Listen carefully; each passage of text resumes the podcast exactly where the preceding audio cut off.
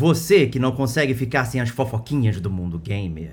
Você que está em busca daquele lançamento no preço Stevox na Game Pass ou na PSN Extra. E você que manda cartinha para o Correio da Amizade.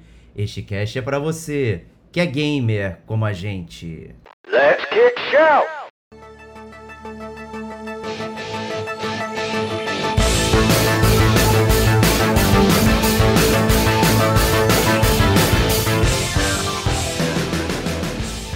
Diego Ferreira, Rodrigo Estevão, Kate Schmidt.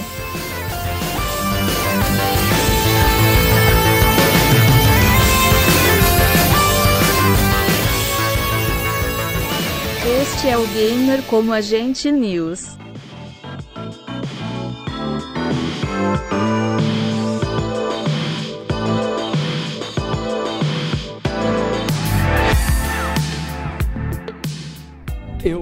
Diego Ferreira.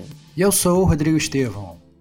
E eu sou Kate Schmidt. E sejam muito bem-vindos à primeira edição do ano de 2024 GCG News. Olha aí que maravilha. Feliz ano novo, cara. Edição. Feliz... Feliz ano novo, meus amigos. Feliz ano novo pra você, pra Kate, pra todos os ouvintes. Muito bom começar mais um ano com um gamer como a gente, né, cara? É isso. É isso com as cartinhas zeradas, né? É isso, cara. É isso, cara. Zeramos esse game, cara. Cartinhas zeradas e renovadas rapidamente, já enchendo o pote de novo aí. É, mas antes de começarmos, né, vamos aos tradicionais recadinhos da paróquia com o Stevox. Então, galera, sejam bem-vindos ao Gamer Como a Gente. Se você, vocês estão começando descobrindo o Gamer Como a Gente agora, no início de 2024, parabéns, vocês chegaram ao seu novo lar gamer. É maravilhoso contar com a audiência de vocês. Caso vocês seja ouvinte daí da velha guarda, seja bem-vindo novamente a esse Covil Gamer que tanto preza pela sua presença. É, esse é o nosso podcast de notícias, é o podcast que a gente começa o mês, é, é aqui que a gente fala sobre as notícias que abalaram aí o mundo dos games é, no, no mês anterior. É, a gente fala sobre os jogos que vão ser lançados agora nesse mês que está entrando e, como a gente já antecipou, é o lugar onde a gente lê as cartinhas dos ouvintes também, né? Que é um, é um, momento do cast que deixa, deixa o nosso coração mais quentinho. É muito gostoso sempre trocar essa ideia e criar essa comunidade maravilhosa. E Kate, onde o pessoal pode nos encontrar? Bom, muito fácil, né? Como disse já o Estevam, nossas comunidades aí elas se formam pelas redes sociais, né? Que é a maneira de contato dos nossos ouvintes para com a gente. Estamos no Twitter, no arroba gamer como a gente tudo junto, tá? Então é só você buscar lá, já vai aparecer. Instagram, a mesma coisa, arroba gamer como a gente tudo junto. No YouTube é só você escrever gamer como a gente, ou tudo junto, ou põe ali o espaço onde tem que colocar, e vai sair ali o, o nosso canal. Só lembrando, né, que é, o símbolo é um controlinho em azul. Então não aceitem imitações, não, não sigam aí o, o canal errado, porque principalmente no YouTube, além de você seguir, você pode ativar o sininho, porque quando ficarmos, é, quando estivermos ali online em live, você será notificado, né? Então assim, ativa lá o sininho e vem interagir com a gente nas nossas lives que acontecem aí no finalzinho do mês. Então, para você saber, segue lá nas nossas redes sociais e também no YouTube. Temos também o nosso site, que é o www.gamercomagentetudojunto.com.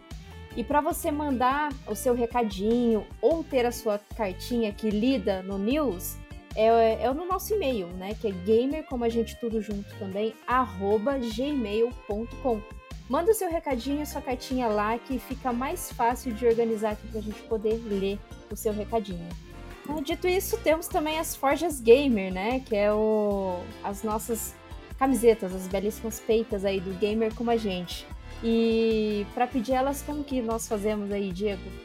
Molezinha, é só mandar uma DM pra gente ali no Instagram, um super e-mail, tá? A gente tem pedidos aí que foram feitos e como a gente tava de recesso, né? Eu não tava com acesso aqui a pegar as camisetas e tudo mais, então peço paciência pra turma aí que solicitou, que já já eu providencio aí e a gente organiza aí os envios das camisetas. Né? Então, se você gostaria de adquirir uma camiseta do Gamer como a gente, custa R$ reais. Você tem 10 estampas à sua escolha. Né, para comprar, cada camiseta custa R$ reais e você leva uma super eco bag do Gamer como a gente, tá? Isso aí ajuda bastante a gente aqui no, no podcast. Ajuda também quando você assina o feed, né, do, do, dos podcasts, deixa o seu comentário também nas plataformas. Se tiver for uma plataforma que aceita nota, tipo Apple Podcasts ou o Spotify, deixe lá a sua notinha bacana. Se for cinco estrelas, crava a nota. Se for por alguma crítica você não puder dar nota máxima, mande a sua cartinha para gamercomagente.gmail.com e venha papear conosco aqui sobre a sua crítica, sobre o seu problema, que a gente trata aqui ao vivaço para você, sem problema nenhum. Atendemos a todos os clientes que queiram falar com a gente, tá? Sempre com grande prazer, sempre com grande disponibilidade aí para falar com todos, tá? Esse é o momento do Gamer com a gente, inclusive, onde falamos com os nossos ouvintes, né? a turma que mandou mensagens através dos nossos múltiplos canais de é, texto, né? Então, via direct, via e-mail, via comentários no site, tá? E eu queria deixar aqui um alô pro nosso amigo Leandro Alto, o rapaz que está maratonando aí o gamer como a gente. Ele deixou uma mensagem lamentando, entristecido que a gente não mencionou ele nas, no especial de cartinhas dos ouvintes, né? E eu tinha reservado um lugar especial para ele no, no pódio do Gamer como a gente, no GCG Awards né? Mas ele tem razão, como ele mandou muitas cartinhas, eu peço desculpas aqui para ele ao vivo. Caraca, já deu um spoiler, cara. Já deu um spoiler de SG deu um Awards, spoiler, cara. Não, deu spoiler para ele também, porque né, ele realmente tá fazendo uma tarefa hercúlea muito bacana aqui e obviamente reconhece tudo mais. Queria fazer uma grande surpresa no GCG Awards, mas ele tem razão. Como ele mandou muitos comentários, a gente selecionou também alguns aqui para se ingrar nas cartinhas do Gamer Como a Gente. Né? Então, lembrando, gamercomagente.gmail.com né? ajuda muito se você manda sua cartinha ali com bem bacaninha, separadinho em parágrafo, né? Isso, isso ajuda bastante na hora de da gente é, colocar aqui para lermos, tá? Isso aí é bem bacana. E se você não quiser ouvir aqui as cartinhas, né? Não, não, já quer pular direto para as notícias, para os lançamentos e tudo mais, fique à vontade. Nosso editor vai deixar a minutagem para você prosseguir com o programa. Mas se você quiser ficar e ouvir o, todos os outros amigos ouvintes, estão muito bem-vindos para tal. Se você não quiser ouvir o Correio da Amizade, pule para uma hora e quatro minutos. Então, vou pedir aqui para o Stevox começar então com a cartinha aqui do nosso amigo Leandro. Então, Leandro Alto ele foi uma grande metralhadora de comentários, né? É, ele não mandou carta no modo tradicional, né? Que é o mandar o gamercontent.com, mas ele está em todas as postagens do site. Quando ele escuta um podcast, ele coloca um comentário lá, né? É, e esse primeiro comentário foi no Gamer Como a Gente Podcast número 25, sobre a saga do Uncharted. E ele falou assim: Fala Gamers, vem por meio deste comentário informar que adquiri um PS4, um pouco atrasado, mas antes do que nunca vou jogar os Uncharted. É muito legal ver isso, né? É, um ouvinte adquirindo um PS4 atualmente, né? Porque a gente fica, às vezes, até brincando, pô, Diego, quando você vai comprar o PS5? Não, o pessoal tem que entrar na nova geração e tal, não sei o quê. Mas a gente sabe que a maior parte das pessoas é, ele não tem essa capacidade de, de, de, entrar na nova geração, né? E você joga um videogame passado e você corre atrás, garimpa as coisas para poder jogar e tal. O importante, é, e isso é ser gamer como a gente, é tá, é tá se esforçando para jogar o melhor que você conseguir. Você não precisa ter vezes um videogame de última geração, né? É, mas você precisa jogar videogame. Todo mundo precisa jogar videogame. Isso é muito importante. Então, é, é, é, muito legal ver essa trajetória e ver como, na verdade, tem gamers, na verdade, tem. estão é, realmente na crista da onda, jogando lançamento. Tem gamers que estão um pouco mais atrás, mas mesmo assim todo mundo conversa, todo mundo se diverte e todo mundo pode experimentar grandes petardos do passado, do presente e do futuro. É o caso do Leandrão aí, que foi atrás dos Uncharted. Eu acho que é uma ótima jornada ir atrás das aventuras de Nathan Drake. É isso aí. Estevox, lê a próxima cartinha dele aí. Tem uma trinca, você pode ler as três aí pra gente. Então vambora. A, a segunda carta do, do Leandrão foi no podcast 24, GoldenEye 007, né? A gente fez lá atrás um podcast muito especial sobre esse jogo de 64. Ele falou o seguinte: Fala gamers. Assim como vocês, eu adorava jogar o jogo de Proximity Mines. Nossa, eu adorava, cara, Proximity Mines, cara. Era muito maneiro. A gente comentou disso bastante no cast. É, ele falou, adorava os cheats, como deixar os personagens cabeçudos ou tiros de Esse é, não me recordo de ter comandos para ativar as trapaças, só fazendo as missões de dificuldades específicas ou dentro de um tempo. Esse jogo é muito especial para mim. Eu investi muitas horas da minha vida nele. Fui testar no Nintendo Switch Online e não é a mesma coisa. Para ter uma boa experiência é necessário ter o controle do Nintendo 64. Concordo com o Stevox, o controle é bom até hoje. Tenho propriedade para falar, porque até poucos anos atrás eu tinha um 64. Duas coisas engraçadas. O ataque melee, que parecia que todo mundo era karateca, é verdade, cara. Todo mundo com um golpe com mão aberta assim de karatê, cara. Era muito engraçado. E que tudo é explosivo, inclusive caixa de papelão. É verdade, caixa de papelão. É. Todas tinham, tinham explosivo dentro. Essa, é- essa é a expressão de descrença. E ele termina falando que, por fim, a nota dele para esse jogo são cinco tiros na bunda do soldado. É verdade. Muito bom, cara. Muito... Cara, GoldenEye, 007, quem não teve a oportunidade de jogar, tem que jogar. Obviamente, aquela parte, né? O ideal era no controle do 64. Mas ainda assim, não tendo um 64, é mais difícil ter acesso ao 64 hoje em dia. É, mas mesmo assim tem que jogar, porque é um jogo muito divertido. No Xbox, se você comprar aquela Rare Replay, sabe? Aquela coleção, você Tem lá. ganha o GoldenEye. Uhum. Olha isso. Mas ele tá no Game Pass também, e os controles estão atualizados pra essa geração. Então, assim. Né, Muito não bom, fica maravilha. preso a ter um controle Nintendo 64, como a, a Nintendo sempre faz. né? Muito bom. É, e para fechar aqui a trinca do, do Leandrão, é, ele mandou também uma mensagem no podcast número 166 do Sea of Stars. Fala gamers, como vocês estão? Antes de qualquer coisa, tenho novidade. Comprei um Switch. Sim, e é por isso que eu dei uma reduzida nas audições, mas a SideQuest segue ativa e firme. Agora, voltando ao cast, não sou o maior fã desse gênero, mas vocês conseguiram me convencer a comprá-lo para jogar, especialmente pelo fato de não haver grind, o que me incomoda um pouco. A frase do cast que nos define foi: Algo que não temos é tempo para jogarmos os nossos games favoritos. By Stevox. É verdade, cara. Falta tempo. A única pessoa que tem tempo para jogar está aqui nesse podcast conosco. Kate Machine, a, a mulher de tempo infinito. Estou né, tentando. É a, Estou, a estou mulher, tentando. Cara, Cara de cara, pau, né? a, a mulher que dobra o véu do tempo, cara. Dobra, sabe? Mexe com, com os fios da realidade. Ah, é, a dobra do tempo. A rainha do espaço-tempo, a dona do- da, da joia do infinito do espaço-tempo, entendeu? Kate Schmidt. Ó, desde o início do ano, do- da virada, a Kate começa o dia assim: gente, tô testando o jogo tal. Aí no fim do dia ela, gente, terminei o jogo. É uma boa experiência, piriri pororó. Aí tu fica, peraí. É isso, é isso. Né? Esse, esse finalzinho do ano que eu fiquei de folga, eu- finalizei três jogos aí. Olha aí, olha. olha aí, olha aí. É que a gente queria, cara. É que aí. Kate, Machine é à toa, pô. Isso aí, isso que é bom. beleza. Então aproveitar a Kate Machine aí pra ler a próxima cartinha aí.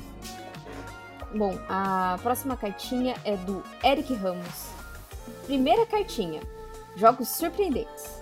Queridos gamers, decidi superar a timidez e escrever minha primeira cartinha para o GCG. Excelente. Ah, Excelente. Muito bem. Parabéns, palmas, palmas para Palmas. primeiras Precisamos de, de, de mais É. ouvintes também que a- ultrapassem essa barreira aí. É, percam a e timidez, percam a timidez, é isso. bom, é muito isso. bom.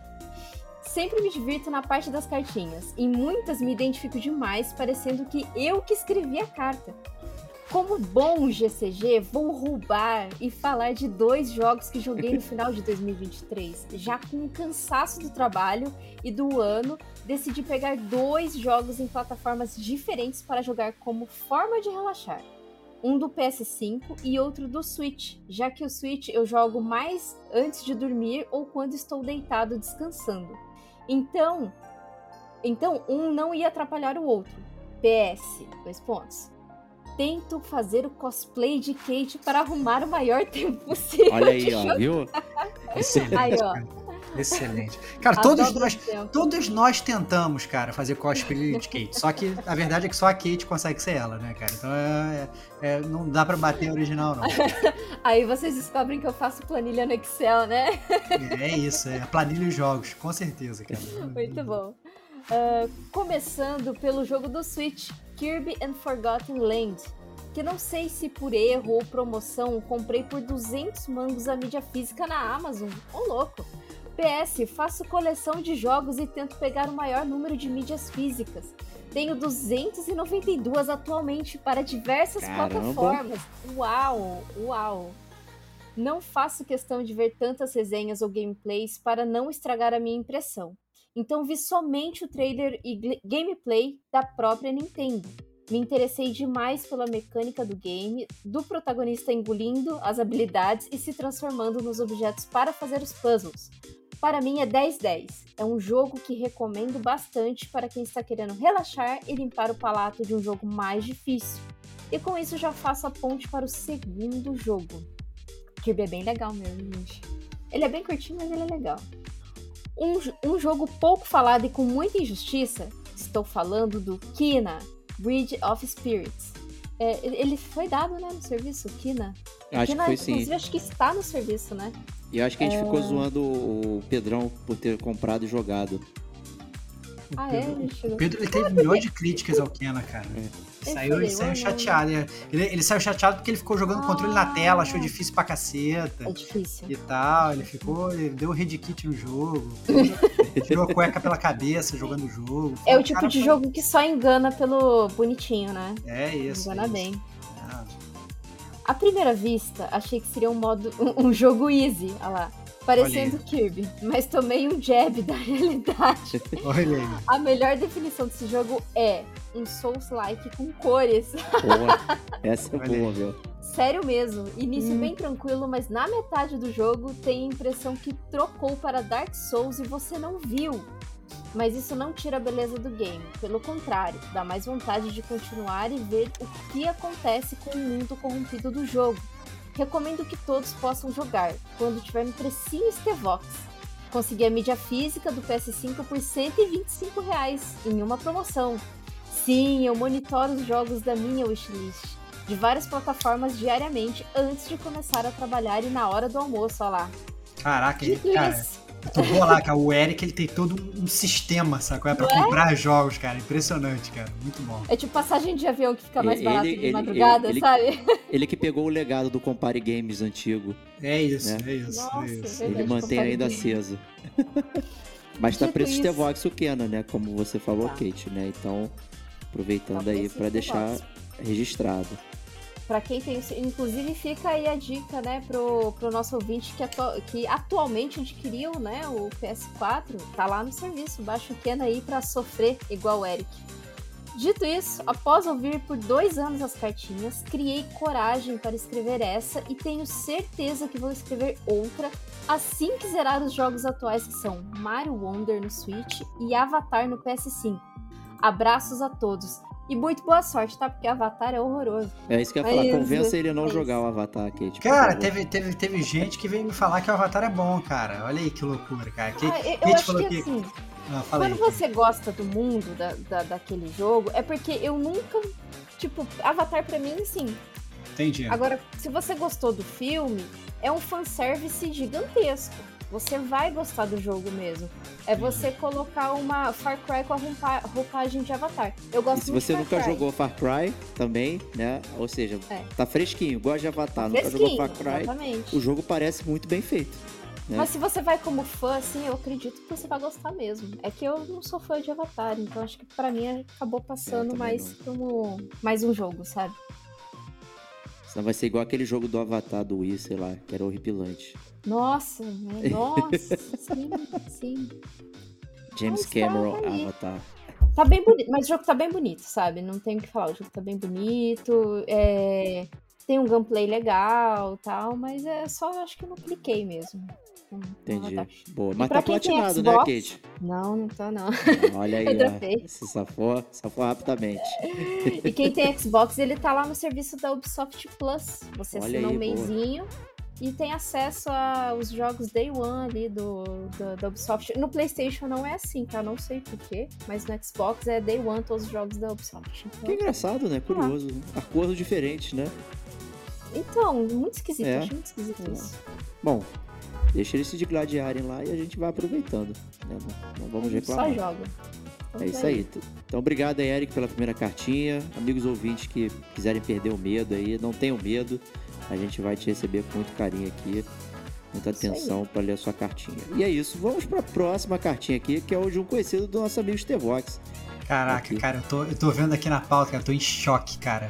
Que a próxima carta é a carta do meu Nêmese, cara. É o cara é. que discorda de tudo que eu falo, cara. É muito bom, cara. A gente tem vários embates no WhatsApp, cara. É muito bom, adorei. adorei. E tá aqui, então, esse Nemesis do Stevox é o ele, Nilson Matias, ele já manda aqui pontos em comum e decepção. Né? Decepção é com o Stevox, né? Que não concorda com ele. Que isso, cara? Que isso, cara? nem, nem leu a carta você tá falando que a decepção é comigo, cara. Para, para com isso, cara. Vamos lá, vamos lá. Fala galera do Gamer Como a Gente. Era para eu ter mandado essa cartinha antes de vocês rasparem o tacho. E não tive tempo.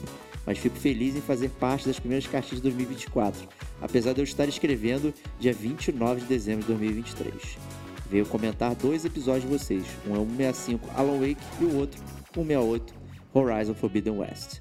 Vou falar desses dois, que para mim existem pontos em comum entre os dois episódios.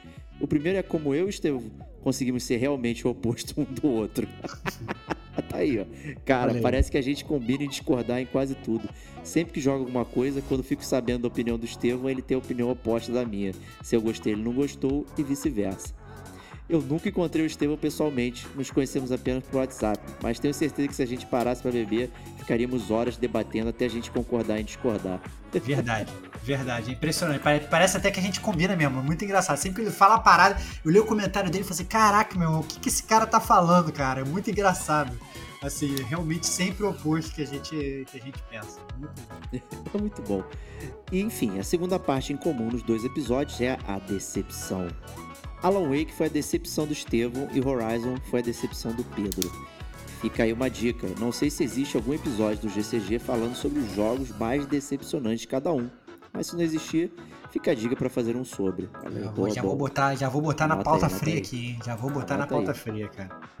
Eu, assim como o Diego e a Kate, adorei o Alan Wake. Comecei a jogar o Alan Wake apenas para poder jogar o 2, porque o trailer do 2 me chamou muita atenção, já que eu amo jogos de suspense e terror. Mesmo os devs falando que não era necessário jogar um para jogar o 2, eu queria ter a experiência do 1 para poder me aproveitar melhor o 2. Como eu sabia que Alan Wake era um jogo que começou a ser desenvolvido em 2005 e lançado em 2010, eu fui sem muita expectativa e preparado para jogar um jogo datado. Mas aos poucos o jogo foi me cativando, fazendo com que eu retornasse ao jogo sempre que eu conseguia uns minutinhos disponíveis. Joguei 100% com headset. Aliás, sigo esse ritual para todos os jogos de suspense e terror, que é jogar em um ambiente mais escuro possível, evitando qualquer tipo de luz que não venha da tela da TV. E também usando sempre headset com volume suficiente para me isolar de qualquer barulho externo. E para mim, Alan Wake, tanto 1 quanto 2, deve ser jogado dessa forma. Os dois jogos possuem uma ambientação, ambientação muito boa, preparada justamente por sua direção de áudio. Quando vocês disseram que o jogo tinha inspiração nas obras de Hitchcock, logo me veio na cabeça os filmes Psicose e Pássaros, onde a direção de som também é um destaque nesses filmes, procurando criar um clima tenso e de suspense. O jogo também possui vários detalhes que podem passar despercebidos, por exemplo, um que eu não ouvi vocês comentarem, que é a questão dos rádios. Cada vez que você encontra um rádio liga, você vai ouvir o radialista conversando com o morador da cidade e dando notícias de como a cidade está reagindo aos acontecimentos. E algumas dessas notícias informam que a cidade está colocando o Alan como culpado dos acontecimentos, já que tudo começou quando ele apareceu na cidade. Um ponto que eu achei bem interessante foi quando eu ouvi um dos rádios falando de um morador que estava procurando seu cão que tinha se perdido. Após um tempo de jogatina, você se encontra com esse morador e conversa com ele enquanto ele está fazendo um curativo no cão, que é o cachorro citado no rádio que foi encontrado ferido. É uma coisa que não muda a nota do jogo, mas mostra como os desenvolvedores tiveram cuidado em produzir alguns detalhes. Outro ponto que não foi dito por vocês é, o Estevão não deixou a gente falar, né? Ficou complicado. Né? Caraca, cara, ela vem de novo essa parada. que loucura, cara. Até porque eu não sei se vocês sabiam disso, mas assim que Alan Wake foi lançado em 2010, a Remedy já trabalhava em um projeto para a sequência de Alan Wake. Porém, como o jogo não foi um sucesso financeiro, a Microsoft não ficou interessada na produção da sequência do jogo. No lugar da sequência, a Microsoft solicitou o desenvolvimento de algo novo, no que conhecemos hoje como Quantum Break, lançado em 2016.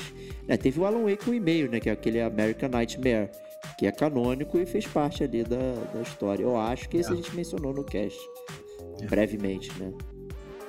Mas a Remedy nunca desistiu de fazer a continuação do Alan, e desde então vinha procurando parceria para financiar o projeto da continuação de Alan Wake. Então isso serve como uma explicação ou uma passada de pano, como queiram chamar, para o motivo da demora da Remedy dar continuidade na Cara, história de Alan Wake. Eu vou, eu, vou, eu vou aqui fazer um parênteses, porque na verdade, assim, apesar de eu ter todos os meus problemas com a Remedy, e todo mundo sabe é, quais são, né? Não vou ficar aqui chovendo uma olhada, né? Mas escutem o podcast da Wake, escutem essas coisas todas, e a forma como eles fazem jogos. Eu acho que o fato é, deles terem sido, assim, é, perseverantes assim na, na, no jogo, de não desistirem. Pô, o cara falou, pô, quero lançar uma continuação do jogo, né? É, isso eu acho muito legal, né? Então, assim, beleza, demorou anos, você ficou com o jogo capado na sua mão desde 2010 esperando o final, é, mas pelo menos você acabou que teve um final, né? Eu espero que isso seja uma inspiração pra galera do Days Gone, eu espero que tenha a, o, o, grande final da saga e a continuação. Não vai ter, né? não. por que não, cara? Se o Alan Wake teve, cara, depois de. A diferença é que um é bom, outro é ruim, pô. Cara, desculpa, cara, Alan Wake é uma merda. Mas... Desculpa, cara, Days Gone é uma merda. É, Days Gone é maravilhoso. Mas. Mas é isso, cara. Então, assim, mas de qualquer forma, eu bato palmas pra Remedy pela perseverança de ter é, continuado e, como falou ele, Nilson, né? Ter perseverado até conseguir lançar a continuação e o. Né, pra continuar explicando a história do jogo dela que tinha ficado capado não sei quantos anos antes. Vamos lá. Um ponto que eu acho que influenciou na decepção do Estevão é que Diego e a mídia especializada fizeram o fizeram acreditar que o jogo era um jogo de terror, quando o próprio diretor roteirista Sam Lake diz que Alan Wake 1 é um jogo de ação com elementos de terror. Cara, eu joguei borrado o tempo inteiro, para mim é terror. É, é isso.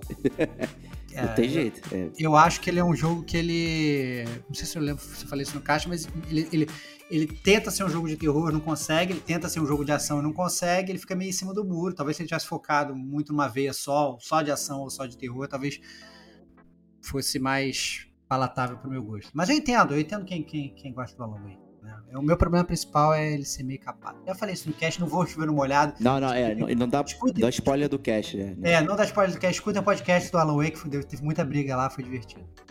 Mas se vocês me permitem, eu discordo até do diretor. Na minha opinião, o jogo é um de suspense com um pouco de elementos de ação, que faz todo sentido quando eu lembro dos filmes de Hitchcock que eu comentei anteriormente.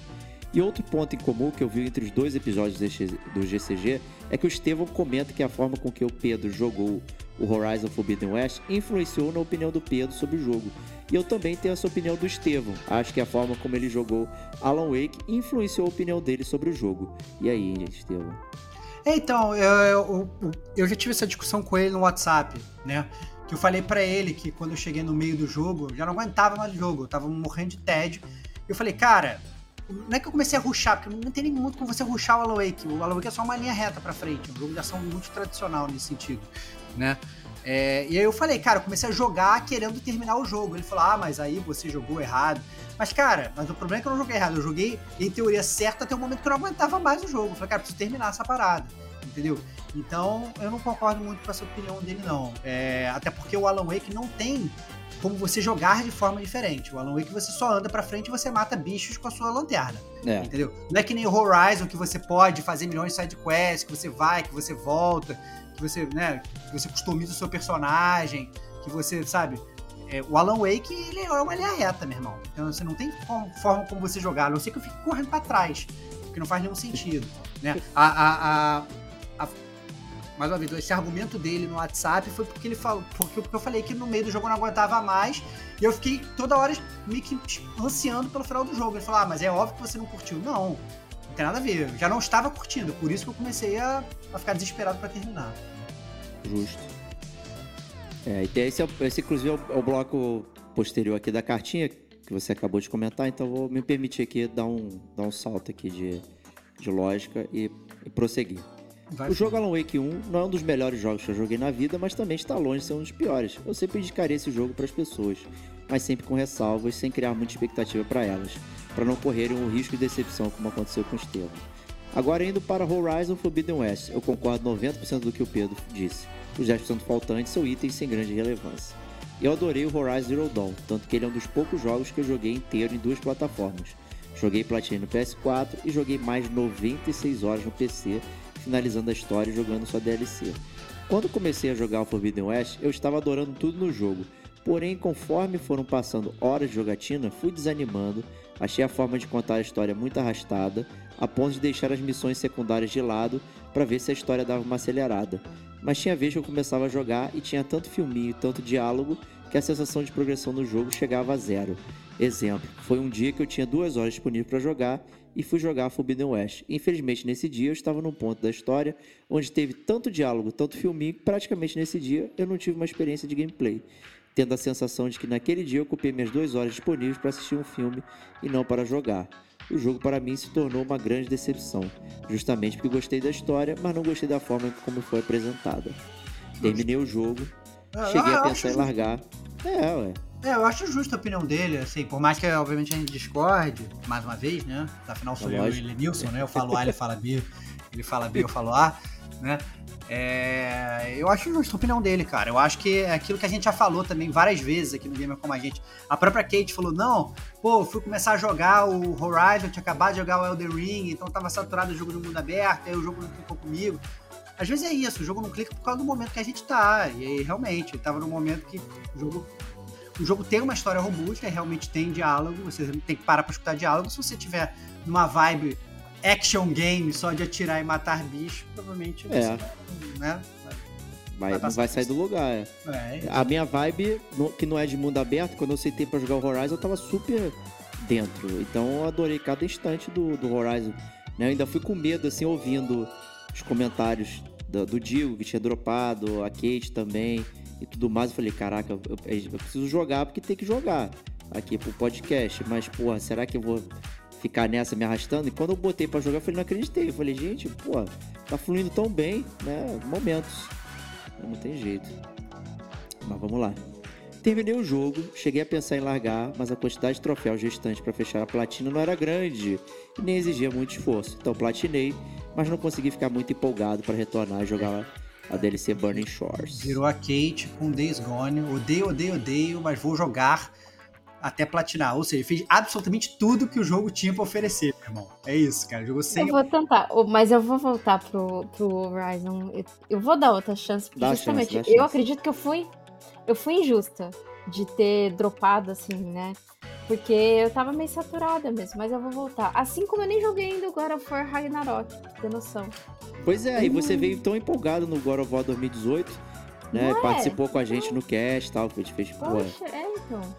Por enquanto eu não vi. Eu consegui escapar dos spoilers, mas assim, são jogos que eu preciso é, começar a dar, jogar assim. tem que entrar no portfólio. É, É. jogatina. Mas vamos lá, vamos prosseguir aqui.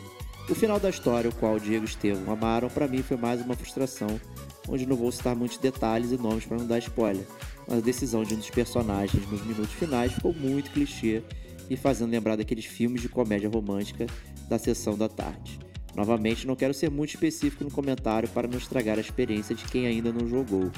Né? E tem muita gente que nem sabe o que é uma sessão da tarde, aí, considerando É a idade. Aí, aí, aí ele pega a idade dele, cara. Mas eu acredito que a maioria deve ter previsto ou vai prever a mesma coisa que eu quando chegar nessa parte. Sem contar que para mim ficou uma sensação de história sem final. Esse tipo de final para mim funciona muito bem um final de temporada de uma série. Mas esse é o, é o tipo de filme do meio, né, gente? Né, O Forbidden West, né? São jogos que estão no meio do caminho. Ó. É. E, e aí eu acho que ele vai falar muito bem nessa continuação da frase dele aí, cara. Olha É. aí, ele vai depor contra o próprio argumento dele. Continua a falar aí, Diego. Vai lá. Esse tipo de final pra mim funciona bem em final de temporada de uma série, onde você vai esperar o ano que vem pra ver a continuidade. Mas para um jogo que teoricamente vai levar 3 ou 4 anos pra sair, acho que dá a mesma sensação de quem jogou Alan Wake 1 em 2010. Olha aí, cara, que parada, meu irmão. É exatamente isso, cara. O cara tava falando bem do Alan Wake, mas ele mesmo sabe que a história do Alan Wake foi capada, que ele jogou e depois teve que jogar o 2 pra saber o final. Imagina você jogando em 2010 e tendo que esperar 14 anos. Não é 3 ou 4, não. 14 anos 14 jogar. não, 13, alto lá. 13, é verdade. Gente tá em 2024, mas em 2023. Tá no final de 2023. Tem que jogar 13 anos pra você ver o final da história. Porra, meu irmão. Foda, né? Foda pra caralho. Mas- É, é, mas tem até um vídeo, né, do Sun Lake, que ele vem depois de uns dois anos que ele fala que estava fazendo Alan Wake 2, dizer que eles não têm mais dinheiro, assim, que eles não conseguem continuar o projeto por falta de dinheiro, sabe? Aí, óbvio, entrou a Epic Games, que financiou Alan Wake 2, e ele conseguiu É. fazer o que Cara, se eu fosse, se eu fosse, se eu fosse esse cara, né? Eu fiz um jogo em 2010. Eu tô tentando financiamento, passou cinco anos eu não consigo. Meu irmão, eu pego todo o texto do jogo, o cara que é fã, eu faço, olha aqui, ó, tá aqui o que eu tinha escrito pro final do jogo. Porque senão tu a gente vai ficar que nem o- eu que tô até agora esperando o George Martin escrever a porra do final do jogo Ah, nossa. entendeu? E, e, cara, meu irmão, pega o teu rascunho aí, lança um contos inacabados aí, que nem o Tolkien lá, qualquer coisa, joga aí o teu draft aí e deixa a gente ver pelo menos o que tá escrevendo, meu irmão, porque senão não sabe. O pessoal não fala que o final da HBO é o final que o Martin selecionou? Cara, sei lá, meu irmão. É, é. A gente, é, ele é já, isso. mas ao mesmo tempo que é o final que ele já sele- selecionou, acontece muita coisa diferente. Ah, Muita coisa sim, é, diferente mesmo. Tem personagens cruciais que morrem no, no- na, na- na série, no da HBO, e que ainda estão vivos, ou vivos de uma outra forma no, no livro. E eu, caraca, meu irmão, e, e mesmo que você assista até o final da HBO, tu fica com aquele gosto de, de merda na boca porque você não sabe né, o que, que aconteceu com al- alguns personagens da história original dele, entendeu? Então, É, isso é, essa é uma Sabe? grande decepção mesmo. Pô, meu irmão, sabe? Lança o teu draft na internet, vai me deixar esperando quantos anos, cara, sabe? Daqui a pouco o cara faz 100 anos e não, não, não tem, vai ter que ser o filho, neto, o bisneto dele que vai ter que Não lançar tem, a parada, lança logo, sabe? É. Vamos lá. E por falar em lembrar de filmes, em certo momento da história me lembrei do filme Superman 2 de 1980, onde Zod, o Urso e Non fogem da Zona Fantasma. Essa parte é mais uma que não quero entrar em detalhes para não virar spoiler, mas quem jogou o jogo e viu o Superman 2 provavelmente vai entender a minha É referência. uma boa referência mesmo. Eu também pensei a mesma coisa nisso enquanto eu tava jogando o jogo. Ué, a gente discorda em muita coisa, mas nisso a gente concordou. Boa, boa. Então é isso, pessoal. Quero dizer que adoro os podcasts de vocês. Pelo menos isso ele concorda com vocês, Tewox. É isso aí, mais, um, mais uma concordância, olha aí. É, olha. Felizmente na vida adulta a gente tem que priorizar as coisas, então nem sempre eu consigo um tempo para ouvir vocês. Até porque o meu tipo de trabalho exige concentração. Trabalho com sustentação de sistemas web. E não consigo ouvir vocês e trabalhar ao mesmo tempo. Fora que sou monotarefa, ou seja, eu escuto ou faço alguma outra coisa. As duas coisas eu não consigo fazer. Desejo que 2024 seja um ano de sucesso crescente e muitas coisas boas para todos e família. Abraços e até a próxima. Obrigado, Lenilson. Prazer Cara, vo- volte sempre, traga sempre boas discussões. Na verdade, eu acho muito bom trocar ideia com você, meu amigo, porque a gente discorda, mas é sempre uma discordância muito tranquila, muito respeitosa de um com o outro, né? E a gente sempre concorda em discordar, isso é a parte legal. Então é, é sempre muito bom falar com você e falar com você aqui é, para que todos possam escutar também no Gamer com a gente, deixar esse papo registrado é sempre muito bom. Excelente. Então, Stevox, lê a próxima cartinha, por favor. Próxima carta do André Tiziani, do Cyberdeco, GT7 versus Forza. Fala galera do Gamer Como a Gente, aqui quem fala é o Cyberdeco, ex-metier, ex que, ex que não mando cartas longas há alguns anos, olha aí. Feliz ano novo, etc. Sugiro foco no esporte nesse ano, especialmente atividade de alta intensidade. Caraca, que loucura ele começar falando isso. É, não, ele é corredor, ele. Já falou É. várias vezes que ouve a gente correndo. É, observação, a Boa. Strava conta com medalhas por tempo de corrida. Exemplo, marca seus melhores tempos, 400 metros, meia milha, uma milha, duas milhas, um quilômetro, cinco quilômetros, que vale como troféus conquistas. Ótima pedida para viciados em platina. É, Eu tenho Strava, meu Strava tá parado faz muito tempo. Se ele me seguir lá, vai ser uma grande decepção. Eu não tenho Strava, nem sabia. que- Quer dizer, não, sa- não sabia muito sobre Strava. É, A gente tá ele- baixando agora pra platinar, ó. Não, é, é- é meio tenso mesmo. Que você anda assim, às vezes você vai fazer uma, cor- uma corrida, ele não só te dá, digamos, ele reconhece que é a mesma pista que você tá fazendo, ele te dá platina, medalha, quer que seja daquela corrida que você vai mais rápido, como ele separa em segmentos, assim. Então, assim, digamos, você vai, sei lá, dar a volta num parque, aí ele separa esse parque em vários segmentos e fala, ó, você foi muito melhor nesse primeiro segmento, nesse segundo segmento aqui você foi pior, e tal, lá, lá, lá. É, o Strava é bem maneiro, eu usei bastante. Tô parado, né, porque eu tô velho, mas tô crescendo. É, o, e o Cyberdeco continua. Após ouvir o podcast das cartinhas, vem a missão de preencher o backlog que ficou necessitado. Vou falar sobre Forza Motorsport versus Gran Turismo 7. Esclarecimento barra disclaimer. Não sou carrólogo barra gearhead, ou seja, não sou profundo entendedor de carros, apenas gosto. Então me enquadro em um meio termo que tem alguma noção, além do básico, me parece importante para, os, para que os colegas gamers se situem. Bom, creio que eu joguei cerca de 100 horas de, de Gran Turismo 7 e umas 150 horas de Forza. Agora estou sem acesso consoles para confirmar as horas exatas. Enfim, joguei bastante os dois. Primeiramente, o Gran Turismo 7, como videojogo, no que diz respeito à apresentação em geral, é muito superior. Em termos de opções, diversidade, boniteza em geral, entre aspas, etc. Explico. O mapa por si só, aquele que todos estão acostumados, conhecem desde um, é muito mais interessante do que o menu genérico do Forza. O game possui muito mais variedade de pistas e modos. Exemplo, clássico modo de tirar carteira, modo de missões, modo do cardápio do café. Além do mais, graficamente no PS, além do mais, graficamente no PS5 OBS, boletei o console recentemente, acho que na mesma semana que eu digo. Yes, ele é parabéns. Muito, parabéns, parabéns pela conquista, o Deco. É muito mais bonito. Contudo, em termos de jogabilidade, na minha visão, eu diria que ele toma um pau goiano, entre aspas, do Forza. Vai ser meio difícil explicar isso em palavras. O ideal para tirar a prova é cada um jogar por si só. Mas após jogar muito ele, eu tive a sensação de que o Gran Turismo 7 é um game que pende muito mais para o arcade. Sim, eu sei que tem muitos reviews, etc., por aí que chamam o jogo de mais próximo de simulador, mas eu discordo. A câmera dele é horrível e até hoje não houve atualização corrigindo isso. As faixas auxiliares de ponto de frenagem permanecem, parecem serem precisas muitas vezes. E no geral, o game passa a impressão que não precisa ter tanta atenção no traçado e tal para ir bem, meio que abre aspas, corre de qualquer jeito aí com o carro tunado que vai dar bom, fecha aspas. É, jogo de simulação assim não dá não, meu. É, se for, se for simulação assim realmente não dá. É. Já o Forza, em termos de apresentação geral do game, é bem mediano se comparado com o GT7. Você apenas escolhe as campanhas no menu, há uma thumb diferenciada para cada conjunto de cinco corridas, mas é meio meh no geral. Você só clica lá, escolhe o carro diferente repete as mesmas pistas. Além disso, o game tem um sistema de XP dos carros que se revelou horrível. Todo carro novo começa no nível 1 e você precisa ir upando ele até o level 50 para ter acesso às modificações.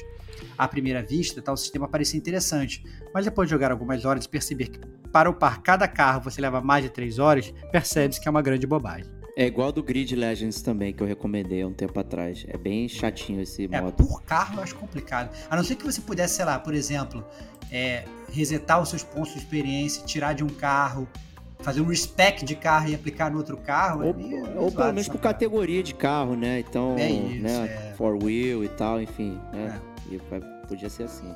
É, e aí o Deco continua. Contudo, na jogabilidade, reitero que, sob a minha ótica, o jogo é muito superior ao GT7. Ele passa melhor a sensação de que você está dirigindo um carro real em uma pista, a sensação de carro barra asfalto. A linha auxiliar de pontos de frenagem é precisa e as câmeras em geral são boas. No mais, ele é bem acessível, ou seja, não deixa de ser um arcade barra simulador, mas está longe de ser um daqueles simuladores em que é impossível jogar no controle e é necessária muita dedicação. A Seto Corsa acho que é dessa vibe.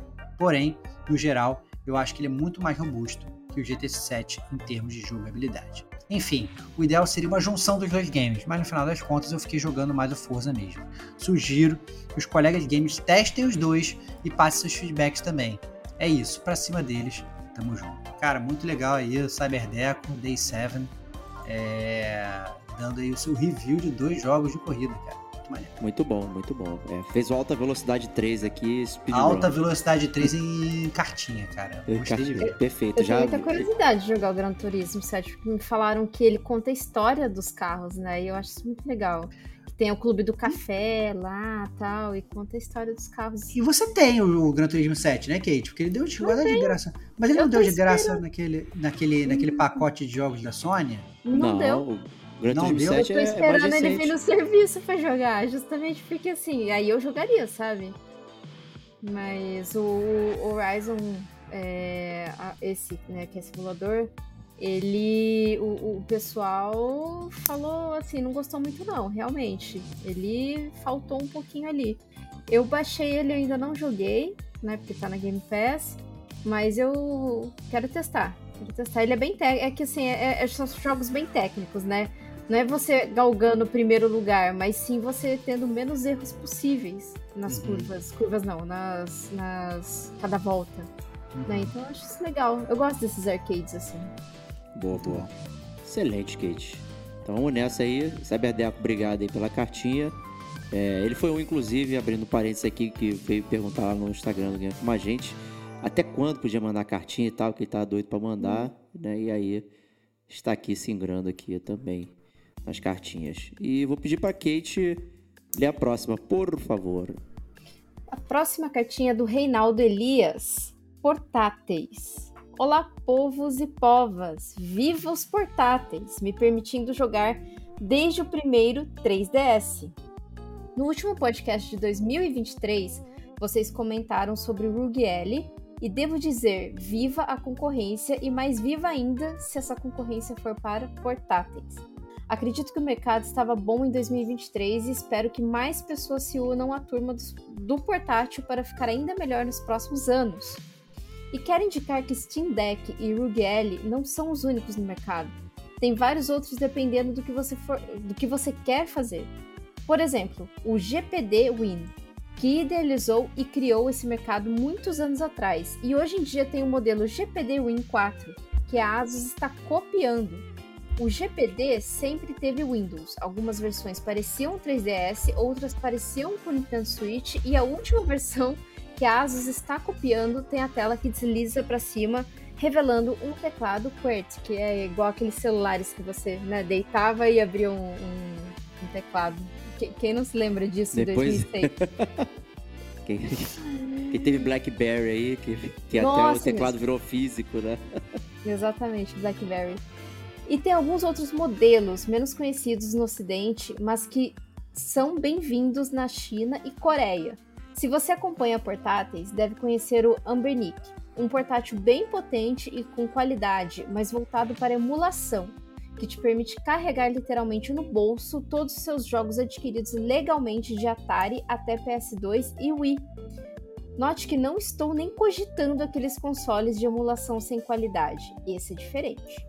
Enfim, que mais empresas embarquem nessa empreitada. De volta para Asus e Steam Deck, são públicos e públicos. Claro que eu gostaria de ter um ROG Ally também, mas não me livraria do meu Steam Deck. O console da Asus com Windows é mais voltado para o público de online, já que todo jogo online hoje em dia vem com aquele malware que, que espia tudo, que passa na sua rede e tudo que você digita eles, precis, eles precisam de Windows para infectar e deixar você jogar o jogo online. Isso é verdade. Você, você vai baixar alguma coisa, você baixa 10 malware ali, né? se o seu jogo, se o seu foco de jogatina é mais online ou MMORPG e tem um pouco mais que o. Peraí, que vai passar na minha Opa. frente. Eu vou refazer aqui. Se o seu foco de jogatina é mais online ou MMO, MMORPG e tem um pouco mais que o dobro do dinheiro para investir no equipamento, vai de ROG Ally. Caso contrário, Steam Deck. Os dois equipamentos podem igualmente ser usados como um computador normal, como eu faço, e são bem potentes para essa finalidade também. O meu Steam Deck vive conectado em um monitor, teclado e mouse. Não? Show? Eu gostaria muito de ter um ROG Ally, mas infeliz infelizmente a Asus não está subsidiando o sistema ele custa mais de um salário mínimo, contra o Steam Deck, que custa menos da metade de um salário mínimo. Aí fica difícil e eu nem tenho motivos para comprar. Não jogo online, então qualquer jogo que eu jogaria no RUG, eu poderia jogar no Steam Deck. É, vale aqui, vale aqui fazer o, o parêntese que é, o Reinaldo ele não mora no Brasil, né? Brasil. Já mandou algumas cartas. Por isso que ele tava falando que, ah, não, vale mais que o salário mínimo, vale menos que o salário mínimo, né? Isso faz sentido para onde ele tá. Obviamente, aqui no Brasil, os dois custam muito mais do que um salário mínimo, né? Então, é, só para deixar bem claro, caso quem tenha escutado, ó, oh, não, quero comprar o Steam Deck por menos que um salário mínimo, né? Aí realmente isso não se aplica para O ele tá 6 mil reais. O Steam Deck sequer vende oficialmente no Brasil, né? Então, você já até consegue encontrar umas versões do Steam Deck de 64 GB por 2,500 sabe? No, nessas é lojas que não traz oficialmente para o Brasil. Mas, pô, ainda assim, né? É salgado, né? É um valor muito Bem salgado. salgado. Mas é um preço de um Switch aí, né? O Switch é. OLED saiu por 2,660 e tal. A ironia curiosa é, o Stevox sempre fala que joga notebook, aí vem todo mundo falando, ah, mas você pode ligar o notebook na TV e recostar no sofá e jogar. Aí ele faz o contrário ele tem uma coisa portátil que ele pode jogar deitado, aí ele vai e conecta no monitor, teclado e mouse. Excelente. Não, aquilo é, é para trabalhar, né? Ele já até Sim, falou claro, aqui, faz programação e tal, não sei É. o que no, no, no Steam Deck e tal. É, é outro nível, né, cara? É ele, é nível, levando, portátil a uma parada. A Nintendo tava lá, não, vou lançar um portátil que você transforma em um console. O cara já transforma o portátil dele na estação de trabalho, sacou? É, dane-se, entendeu? Outro, É isso parada. aí. E aí, quando vai no banheiro, tira e vai jogar, né? Uma maravilha. Perfeito. Sim. Prossiga aí, Perfeito. Kate. Gostaria hoje de ter um Steam Deck, mas né? É. E sim, o RUG tem um pouco mais de hardware que o Steam Deck, mas por incrível que pareça, isso não está fazendo muita diferença. Eu vejo muitos vídeos técnicos comparando os dois, e mesmo com mais hardware e rodando Windows, a maioria dos jogos rodam igual ou até ligeiramente pior no RUG L. Incrível, a Valve deve estar fazendo um ótimo trabalho adaptado, adaptado os jogos para Linux. Tem também alguns jogos que rodam melhor no RUG, como Cyberpunk. Caraca, ó, Cyberpunk rodar hein? quem diria, hein? O mundo dá voltas. E Tomb, Tomb Raider. Mas parece que são poucos. Eu gostaria de ter um para, para eu mesmo fazer as comparações. Aceito doações.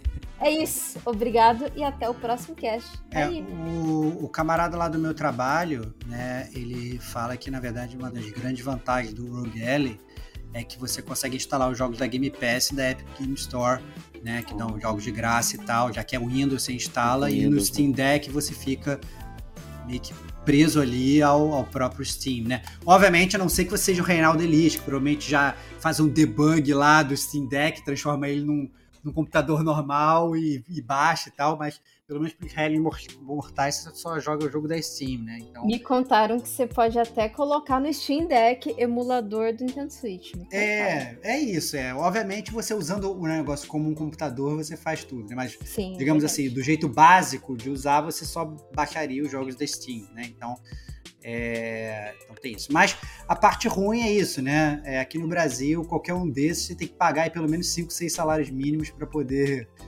para poder ter, né? Então é realmente complicado. É isso aí. Então vamos para a última cartinha aqui da área com Davi Santos, com a cartinha Ano Novo, Hackers, Platinas e Kakaroto. Vamos lá. Feliz Ano Novo, gamer como a gente. Primeira cartinha do ano mudando o estilo das enviadas anteriormente. Costumo escrever as cartinhas aos poucos, passando minhas impressões durante minha jornada gamer ao finalizar cada jogo. Mas aqui eu gostaria de abordar um tema um pouquinho diferente. Primeiramente, acredito que seja algo que até será abordado por vocês, será? Vamos falar mais tarde. Mas gostaria de falar um pouco sobre o gigantesco ataque hacker sofrido pela Insomniac. Empresa responsável por grandes jogos, inclusive o meu GOTY do último ano, teve seu planejamento de 10 anos completamente vazado na internet por hackers querendo um dinheiro. Um acontecimento trágico no mundo dos games, um acontecimento a ser lamentado. Com esse acontecimento, um sentimento surgiu em mim. Nós vimos os planos para diversos jogos, lançamentos, mais games no universo Marvel e até mesmo builds incompletos e jogáveis que inundaram a internet, o que prejudica muito a empresa. E é nesse momento que eu gostaria de ver um posicionamento forte da comunidade gamer, para mostrar para os desenvolvedores que o fato das informações vazarem não prejudica a visão que temos da empresa, mas que nos anima, nos deixa hypados e ansiosos para ver como vai ser o jogo do Venom, como será a história do Wolverine no mesmo universo do Homem-Aranha e como será incrível jogar um jogo dos X-Men daqui a 7 anos com a tecnologia atual. Gostaria muito de ver uma comunidade se posicionando, mostrando para esse grupo que cometeu esse crime, tentando prejudicar uma empresa que, pelo menos na minha visão, tem sido muito honesta e entregando um ótimo desempenho aos seus consumidores, que eles falharam, que a empresa não foi prejudicada, mas que a ansiedade pelo trabalho deles aumentou, que queremos mais e estamos animados, fazendo que, com que eles entregarão no futuro. É, eu queria até fa quer fazer uma pausa aqui. É, eu acho que isso foi um ponto comum. Eu acho que todo mundo que ficou do lado da insônia, que ninguém ficou falando que a parada. Ninguém ficou com menos hype por causa disso. Né? Eu acho que a questão do vazamento de dados. Sinceramente, assim, eu acho que os próprios babacas que vazaram os dados, né? Se bobear, eles. Eles nem queriam fazer o mal da Insomniac, mas bem ou mal foram lá, hackearam, ah, agora eu vou vazar a parada aqui e tal. É, o, o, movimento que eu achei bizarro da comunidade, que eu não achei que fosse ocorrer, mas atualmente é isso, né? Todo mundo é programador. foi a galera pegando os dados já começando a montar os jogos, a melhorar os jogos, a corrigir os bugs e tal, não sei o quê. Né? Então, assim, meio que Esse dando é uma curioso. força pra própria Insomniac, né, cara? Olha só, cara, você tá fazendo isso aqui, mas você podia estar tá, otimizando aqui, ó, fiz melhor e tal. Gerou um sentimento de comunidade até muito diferente. Não foi nem as pessoas nem perdendo a pilha, nem botando, nem meio que malhando os hackers. Foi meio que a galera tentando ajudar a Insomniac a melhorar os futuros jogos delas, né, cara? Essa parada eu achei bem, bem curiosa. Bem curioso. É, acredito que veremos em breve as consequências deste ato. Vamos aguardar os próximos capítulos. Enquanto isso, há algum tempo chego cansado do trabalho, ligo o PS5, abro a biblioteca imensa da PS Plus e o que eu quero jogar? Nada ou quase nada. Acredito ser uma fase que todos nós gamers passamos de vez em quando. Simplesmente não encontramos um jogo que desperta aquela vontade imensa de detonar, aquela ansiedade de descobrir o que vem a seguir na narrativa, ou estamos muito interessados naquele lançamento que custa a parcela de um carro, então sem chance de fazer aquisição no momento. E por ter experimentado essa sensação recentemente e ouvido uma cartinha de um dos ouvintes no último cast 2023, lhes escrevo para falar sobre elas, adoradas por muitos, odiadas por tantos, quanto as platinas. Com a falta de vontade de jogar algo novo e a impossibilidade de comprar um game a full price, decidi revisitar as aventuras que já tinha finalizado. Nunca fui de ligar muito para a platina, as únicas platinas que possuía eram de jogos que eu realmente adorei e que não eram platinas desgastantes, como por exemplo Spider-Man, God of War 18 e Ragnarok, Bloodborne. Bloodborne não é desgastante? Meu Deus. Bloodborne é maravilhoso, cara. Não, tô dizendo que o jogo é, é ruim, não. Eu só É quis dizer que é a um jogo platina mais difícil. deliciosa, platina deliciosa, cara. Platina deliciosa. Days Gone. Olha esse, aí, é- cara. esse, é, esse é desgastante mesmo. Só de jogar. É nada desgastante, cara. Tá aí a Kate, cara. Tá tão desgastada, tão, tão, tá morrendo, odiando o jogo, foi lá e platinou, cara. É isso aí, cara. Jogo maravilhoso. e alguns outros que não vai ser necessário citar aqui. Meu ponto é, as platinas que tinha conquistado não foram um desafio, fiz por pura diversão, por me importar de zerar um jogo duas ou três vezes, porque era divertido e excitante viver aquela história mais uma vez. Então, quando mudei minha cabeça, decidi me dedicar a rejogar alguns jogos para buscar a platina. Finalmente conheci o cansaço e o desgaste de buscar um objetivo repetitivo, muito longo, que te faz querer quebrar o controle por ser muito complicado de ser realizado. Mas conheci também a satisfação a sensação de dever cumprido, a sensação de ter aproveitado o máximo o conteúdo disponível naquele jogo que gastei minhas suadas doletas, e é incrível. Comecei de cara com Control, jogo que após zerar as histórias DLCs faltavam apenas 5 troféus até a platina, mas que tinha deixado por serem troféus que exigiriam uma repetição de um mesmo processo. Me dediquei, passei um pouquinho de raiva e finalmente veio a platina. E que sensação boa ver o stat 100% na tela do PS5. Desinstalei o jogo sabendo que aproveitei de tudo. Quero mais, quero mais Control, Stevox. Não, não, ele quer mais a satisfação de fazer Não, não. 100%. Não tem nada a ver com control, cara. Claro que é entendeu Control. totalmente Não errado. entendi nada errado. A essência do Davi, cara. Pelo contrário, ele- olha só, ele falou Quero que ele ia Control. jogar jogos que poderiam ser tediosos, que ele não voltaria, porque não, olha só, vou fazer. Aí ele foi pegar um jogo que ele já tinha largado, que era o Control, sabe? Vou, vou jogar essa parada. E aí, no momento em que ele conseguiu 100%, o que ele fez? Deletou rapidamente, não quero mais ver essa parada, Não, isso aí 100% não existe. aqui. Absurdo. É isso, cara. Você tá, você tá interpretando errado. Você a- que interpretou errado. dele. Você é meu Ele- Elenilson. Ah, para com isso, cara. Você me ama, cara. Em seguida, parti para um jogo complicado. Comentei em uma das lives anteriores que estava detonando Dragon Ball Z Kakaroto, que não caiu na graça dos nossos amigos do GCG e, pasmem, platinado. Caraca, cara. Isso A aí, gente isso fez uma aí é- promessa, né, e É, cagamos. a gente- a gente fez, cara, pra você ter uma ideia, a gente- a gente fez uma promessa de que a gente ia jogar esse jogo pra, pra, pra gravar um podcast junto. E aí eu joguei o jogo, tipo, 15 minutos. Aí eu liguei pro Diego e falei assim, Diego, tô te liberando a promessa, cara, tô achando o jogo uma merda. E aí o Diego ficou felizão, né? Opa, não vou ter mais que jogar esse jogo, né? Não, Graças a aí, Deus. aí ficou nessa, ficou nessa. Caraca. vai. Agora uma pergunta. Vocês gostam de Dragon Ball? Porque eu não. Olha aí, cara, que jogo Cara, que gosta. loucura. Que loucura. Ah, vamos, Continua Olha. que agora eu tô até curioso, cara. O cara platinou o jogo do Dragon Ball. Cara, será que ele gostou muito da jogabilidade, cara? Porque pra mim esse é o ponto. né? Eu acho que o único porquê de você jogar esse jogo é você É. é. fã de Dragon Ball. né? Vamos lá. Vamos lá. Mesmo sendo um anime muito popular na minha infância, nunca foi algo que me chamou a atenção. Conheço alguns personagens pela inserção geral dos mesmos na cultura geek, mas não fazia ideia da história do anime da saga Z, que é o que o jogo retrata. Imagino que para fãs do anime o jogo seja um prato cheio. Reconhecer todas as referências, emocional pisar em uma localidade histórica do desenho que assistia quando criança, mas não foi o caso para mim. De início considerei várias vezes desistir do jogo.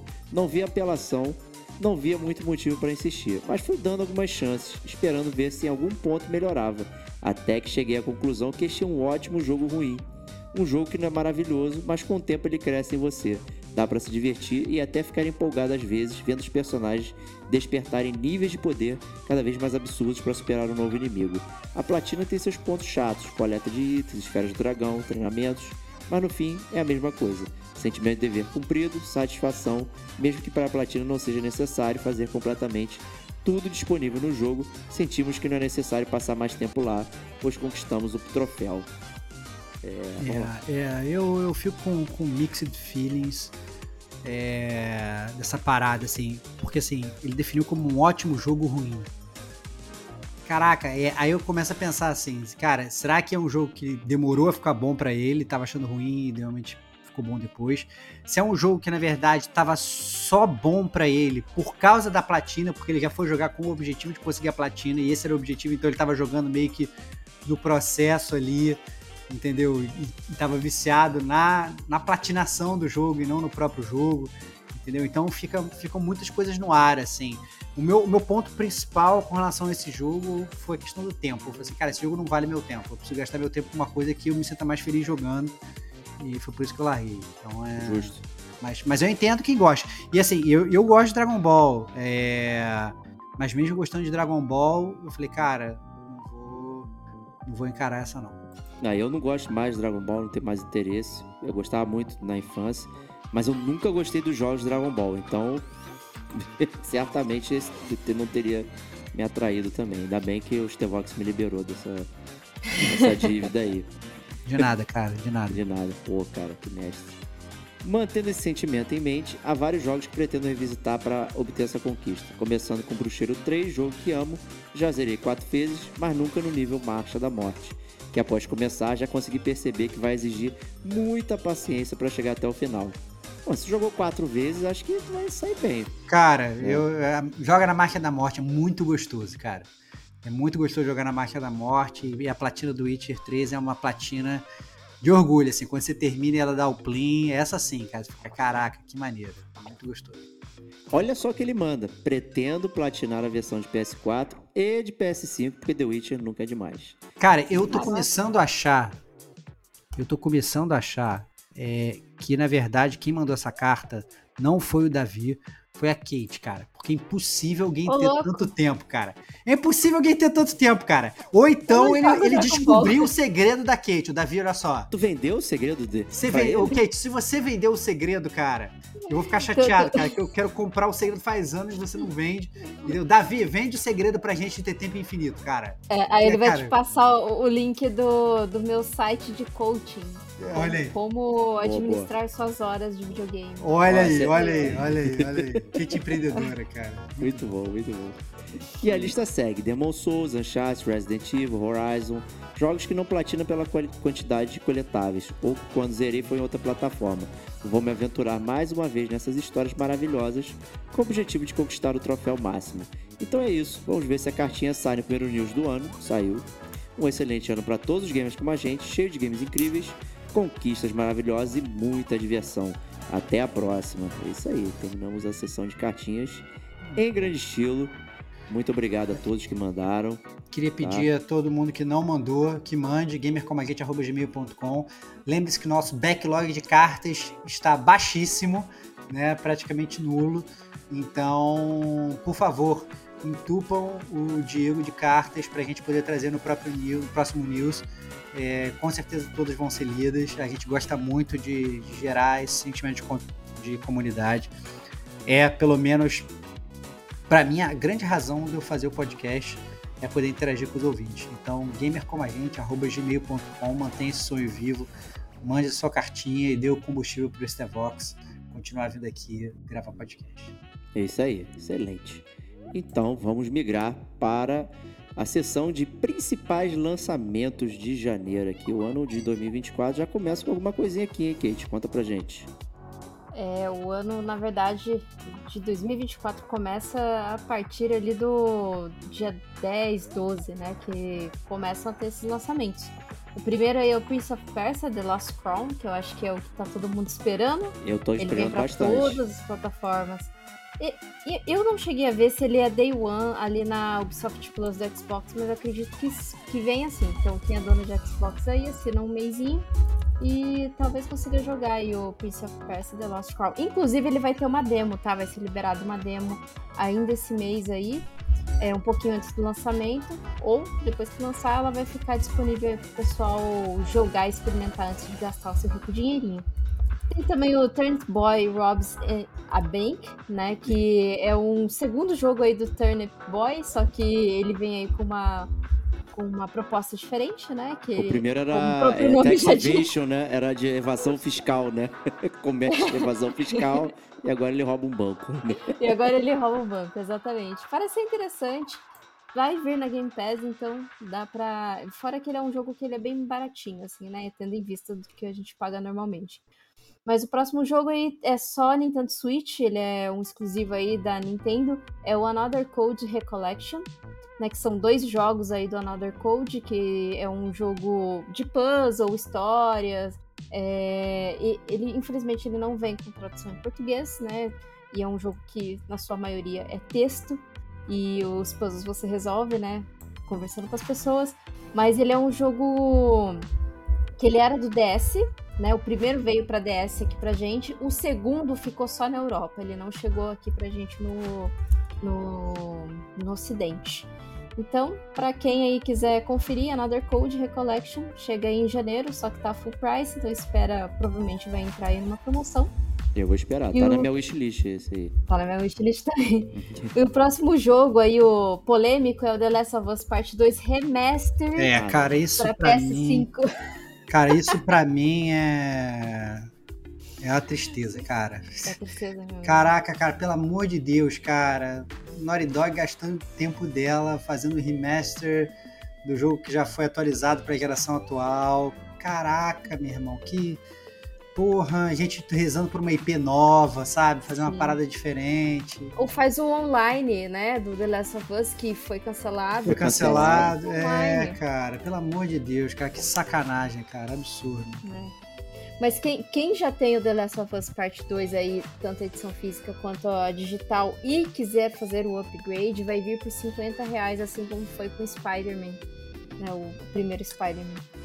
Então, quem quiser fazer esse upgrade, fica aí a, a, a deixa, né? Eu acredito que não vai mudar muita coisa, né? Então, mudar, assim, É um jogo de Usa esse seu 2020, tempo né? Pô, pra jogar outra coisa, né? Jogo de 2020, gente. Pô, tá fresco, tá funcional, gente. Né? Tá, tá bonito ainda. Tá bonito, é um jogo final de geração de PS4 ali, pô. Tá, tá, tá no talo funcionando. E o próximo aí é o Apollo Justice Ace Attorney Theology, é para todas as, as plataformas, né? Então tem três jogos aí do Ace Attorney. Pra quem gosta, né, de Ace Attorney, é, eu, eu adoro o, o jogo, eu joguei bastante em 3DS, mas eu esse daqui eu espero uma promoção também, porque como eles são três jogos e normalmente os casos são bem longos, né, então não dá pra você jogar numa tacada só.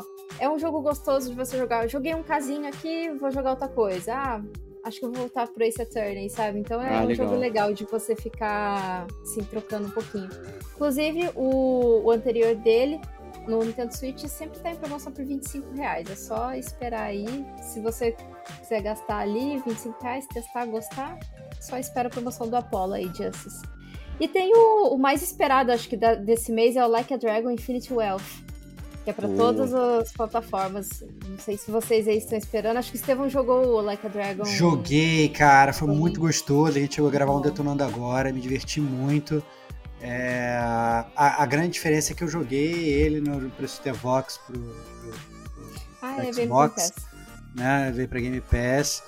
E queria, queria jogar esse outro assim também, né, cara? De gracinha é, é mais gostoso. né? Ué, é só assinar de novo aí o Game É, Pass. mas Você aí- mas é- é... É isso, vai ter que assinar de uma Game Pass, que pra quem escutou o último podcast sabe que eu tive que cancelar porque eu tava pagando a parada nos últimos quatro meses não tinha jogado nada por falta de tempo. Então eu tava literalmente rasgando dinheiro, né?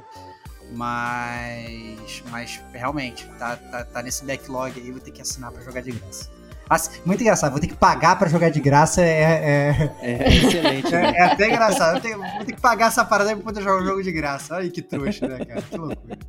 Mas, ó, aproveita a assinatura e joga o Like a Dragon Gaiden é, The Man Who Erased His Name. É, isso é bom e também. É. Ele, ele tem, assim, se você comparar com, com todos os Yakuza, ele é o mais curtinho. Ele tem, acho que são 16 capítulos, 20 horinhas você termina. Mas esse não é RPG não, né? Esse é de pancadaria. É pancadaria, é. Tiro, porrada tá. e bomba. Beleza. Mas é, é, ele é bem rapidinho, a história é legal e ele tem legenda em português. Então, Boa. muito vale a pena. Excelente. E o, pra fechar o mês aí tem o Tekken 8. Jogo de lutinha, pra quem, né? Eu, eu, sei que, assim, no o pessoal que gosta de jogo de luta é um dos mais esperados pessoal. Então, eu vou conferir só assistindo, porque eu já, já comentei aqui que eu sou péssima em jogo de luta. Não sei vocês, se vocês. Mas, mas Tekken, Tekken, eu sou muito fã, cara. É. Sou muito fã. É, gosto muito. Não sei se eu compraria, gastaria meu rico dinheirinho com, com, com Tekken. Eu esperaria com certeza cair. E Tekken é um jogo que geralmente o preço costuma cair até relativamente rápido. É. É, costuma um jogo costuma sair de graça também. É, mas com certeza é um jogo que eu vou querer jogar. Eu sou muito fã de Tekken. Boa, boa. boa. Logo derrete o preço no jogo de luta. Ah, o Tekken, Tekken baixa preço rápido. É, mas esse tá, tá bastante aguardado. O tá. Tekken 8 aí, muitos, muitos personagens. Tem o, o, Vincent Cassel, né? Tava dando porrada na galera, vai ser bem maneiro. É, então vamos, vamos aguardar. Né?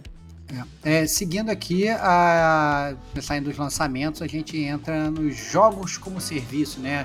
A PSN Plus e a Game Pass. Então, é, agora nesse mês de janeiro, é, os três jogos que vieram de graça na PSN Plus Essentials, né? É, aqueles jogos de graça que em teoria ficam com você para sempre enquanto você tem o serviço, né? Ele não vai sair nunca da sua biblioteca desde que você baixe eles e, e obviamente pague, né? É, é o A Plague Tale Hacking. Olha aí o A Plague Tale dando as caras aqui no PS5. Já, já estava no Game Pass lá um tempasso, né? Já estava no Game Pass há um tempasso, agora sendo disponível de graça aqui. É, o Hack é a continuação, né? É, que eu ainda não joguei, cara. Eu joguei só o Nem primeiro. Eu. Que é, tá, tá, tá, na fila jogar a continuação aí do Plague Tale. É, o Nobody Saves the World, e o Evil West. Evil West, a Kate já, já deu a platinada dela já, já, né? Já destruiu. Né, Platinar né, não platinei, porque você tem que finalizar ele no Evil, na, na dificuldade Evil. E, cara, ele já tem. Ele começa a escalonar, assim, numa dificuldade ridícula, porque vem muito bicho. Mas ele tem um gameplay legal. A história, assim, tipo, é, é clichê, sabe? Mas é aquele clichêzão trash, assim. Então, ah, beleza, vamos jogar. É, ele é divertido, tá lá, tá no serviço, baixa, joga, testa. Sim, não, não, não vai ser num todo ruim, sabe? Mas eu não, não, não arrisquei a platina, não. Tá, tá tranquilo. Tá o Nobody Saves the World é muito bom, tá? É, desses três aqui, é o que eu mais gostei foi o Nobody Saves the World. Ele é muito bom. É um joguinho bem bacana. Boa. Você troca os seus personagens, é muito legal. O Nobody é... também tava na Game Pass, né? Assim é, é, é, o Nobody tava na Game Pass. O Nobody, como você. A, a, temática dele é como você é Nobody, você pode ser qualquer coisa. Qualquer bar. E aí você. é, exatamente. Anybody. Deveria ser Anybody Saves the World, né? Mas tudo bem. Mas, mas a verdade é que tem, é realmente um jogo que funciona direitinho. O, e aí, na verdade, a PSN, para variar, né, a Sony, ela deu a acostumada, a costumeira rasteira dela no Gamer Como a Gente, né? Mesmo a gente gravando esse podcast tardiamente, né? A gente está gravando no dia é, 8 de janeiro. É, nesse exato momento da gravação, ainda não saíram os jogos que vão sair de graça para Game Pass, para desculpa, para PSN Plus, é, para PSN Plus Deluxe, não, como é que é? Premium, é, Premium, é, extra, extra, extra, isso, extra. Ainda não saíram os jogos da PSN Extra de janeiro de 2024. Mas aí a gente pode falar dos jogos que saíram de graça em dezembro de 2023, porque quando a gente gravou o cast de dezembro de 2023, a Sony também já tinha dado a banda nela, né, na gente, né? Então a gente pode falar agora desses jogos que estão lá disponíveis e é o GTA V, né, um grande petardo, fiquei muito impressionado com o GTA V sendo dado de graça. MotoGP 2023, Metal Hellsinger, tinha saído da Game Pass, eu tinha me lamentado que tinha saído porque eu não tinha jogado ainda, agora ó, surgindo aqui na PSN. Salt and Sacrifice, né, o Dark Souls Wannabe 2D, né, a continuação, né, do Salt and Sanctuary, é, Moonscars e Mega Man 11. Né? Aí, e, da mesma, e da mesma forma que a gente tem jogos entrando no serviço, entraram no mês de dezembro, a gente tem jogos saindo, né? Então, para tristeza de muita gente, e Takes Two saindo. Eu fico triste porque eu não terminei de jogar ainda. É, o Antônio veio aqui em casa jogar, a gente chegou a jogar um pouco junto, mas depois ele foi embora e eu fiquei com o jogo parado. É, além disso, Devil May Cry 5, tanto a versão de PS4 quanto a versão de PS5 Special Edition. Snow, Snow Runner, Jet, The Far Shore e Given Time, Omno, Pillars of Eternity 2, Deadfire, Diego chora Esse lágrimas é de sangue aí. Esse é bom, mas é... ainda tá na Game Pass. É, The Missing, J.J. Macfield and the Island of Memories. Não faço ideia de que jogo é esse. Esse nome, esse nome é bom, mas eu não conheço. É. é Mitsurugi Kamui Hikai, que eu não faço a menor ideia do que é isso. Não sei também se eu falei na entonação certa. E o Back for Blood Standard Edition também. Vazando da PSN Plus Extra. Eita ferro. E, e, entrando na Game Pass, né? Já passando aí pro console da Microsoft a Game Pass sim faz um carinho no gamer como a gente, anuncia antes é, da gente gravar o podcast. Então, os jogos que estão entrando agora em janeiro: Closer to the Sun, Hell Let Loose, Assassin's Creed Valhalla, Figment, Super Mega Baseball 4, We Happy Few, Those Who Remain e Resident Evil 2 Remake. Olha só, cara. Que isso, hein? Né, a grande petar aparecendo na Game Pass agora em janeiro. É, Excelente. E da mesma forma, deixando a Game Pass, GTA V, olha aí que coincidência. Será que é alguma coincidência mesmo? Né? Saindo da Game Pass. Ele entrou no início do mês, acho, não foi? De dezembro. Ele ficou, é. acho para o mês de dezembro inteiro. É. Então, GTA V, Garden Story, MotoGP 22, Persona 4 Golden e Persona 3 Portable. Todos esses deixando a Game Pass aí em janeiro. É isso aí, excelente. Então tá aí os jogos como serviço aí para vocês e vamos aqui agora então para o núcleo que dá nome ao podcast, que é o notícias, né? Então uma hora e 16 adentro do podcast, vamos chegar nas notícias aí que talvez seja o momento que vocês esperam. Então, Kate, o que, que você traz aí pra gente de notícias relevantes? Bom, que o Nintendo Switch ele tá quase no finalzinho da vida dele, né? E, e o pessoal, que não perde muito tempo, é, conseguiu desenvolver aí um flashcard que consegue assim piratear ali os jogos no Nintendo Switch. Esse flashcard é muito parecido com o R4 do 3DS, para quem se lembra, quem teve DS, 3DS, que tinha aquele flashcardzinho do R4 que você colocava lá e, e você tinha um hubzinho que você entrava e você selecionava o jogo que você quer jogar. No caso aqui do Nintendo Switch, é, é um MIG Switch, né? Ele já tem um nome. É muito parecido com esse flashcard.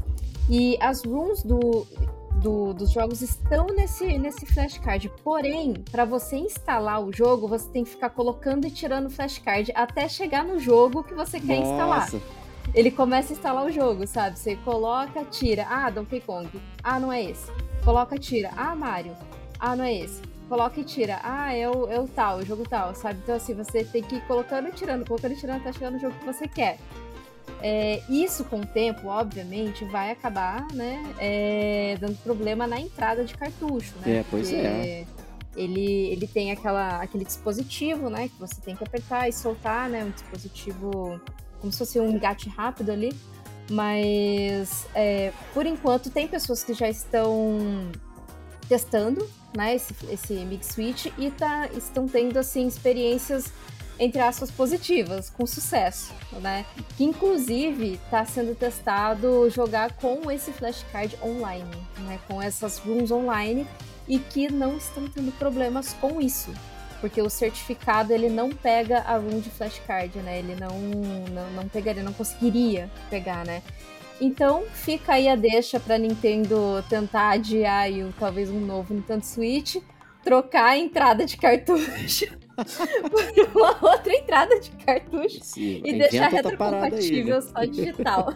É, a- quando saiu essa notícia que ia sair esse flashcard pro, pro, pro Nintendo Switch, a internet veio abaixo, porque literalmente parecia que a Nintendo tava legalizando a pirataria e falando, ó, abriu as pernas aí do nada, ninguém tava esperando e agora a comunidade tá fazendo uma festa aí, né? Então, bem impressionante. Não esperava esse movimento da Nintendo, não, e não entendi direito qual é o real objetivo deles com isso, né? Mas é isso aí. Mas parece muito trabalhoso, né? Pra ficar trocando. Parece, lembra os tempos do Atari, né? Fazendo isso. É, no início, pô, talvez possa ser, né? Daqui a É. pouco os caras inventam alguma, alguma jogada de mestre aí, você faz Ah, tudo. certamente. Ah, não, é porque atualmente o desbloqueio do OLED, do Switch 2, versão 2 e do Switch Lite é um desbloqueio que é feito via hardware. E você tem que pegar o chipset e soldar em cima da placa-mãe. Então isso é um risco tremendo. E se essa, Nossa. sol- eh, se essa solda, quando solta, ele para de funcionar. Então você tem que levar sempre pra ficar reparando essa solda, entendeu? Então, assim, Hum, a- o desbloqueio atualmente é um desbloqueio muito complicado, é, tendo em vista o hardware, mas a versão 1 ainda tem aquele desbloqueio que é só fazer aquele curto-circuito no. Onde você encaixa o Joy-Con, sabe? Que é muito mais fácil. Que não é via hardware, que aí é só via software, que é algo, entre aspas, menos complicado. Então esse flashcard aí veio para tentar, né, é, conseguir usar as rooms dessa maneira via software para você não precisar ficar fazendo essa modificação de hardware no seu aparelho que tem, que assim, querendo ou não, acaba diminuindo muito a vida útil dele, né? Que é uma Pois é. Isso aí, então vamos nessa aí. Próxima notícia, Kate. Próxima notícia, a Sony lançou um vídeo bem no finalzinho ali do ano para falar, olha, 2024 é isso que vocês vão ter. Né? Então no vídeo ela colocou aí os jogos que a gente já citou aí, o Tekken 8, que vai vir dia 27 de janeiro, Helldivers, do dia 8 de fevereiro, Final Fantasy Rebirth, eu não sei se vocês estão muito empolgados para isso. Não, 29 de imagina. fevereiro. Olha aí. Nem um pouco. Cara, eu, eu, eu consegui cumprir minha missão, que era zerar o Final Fantasy XVI antes de, Foi. vir, o- antes de vir o Final Fantasy VII Rebirth, cara. Tô preparado, cara. Que Já venha. tá preparado. Eu não tô preparado. Diego, Diego ele, tem, ele tem mais 22 dias.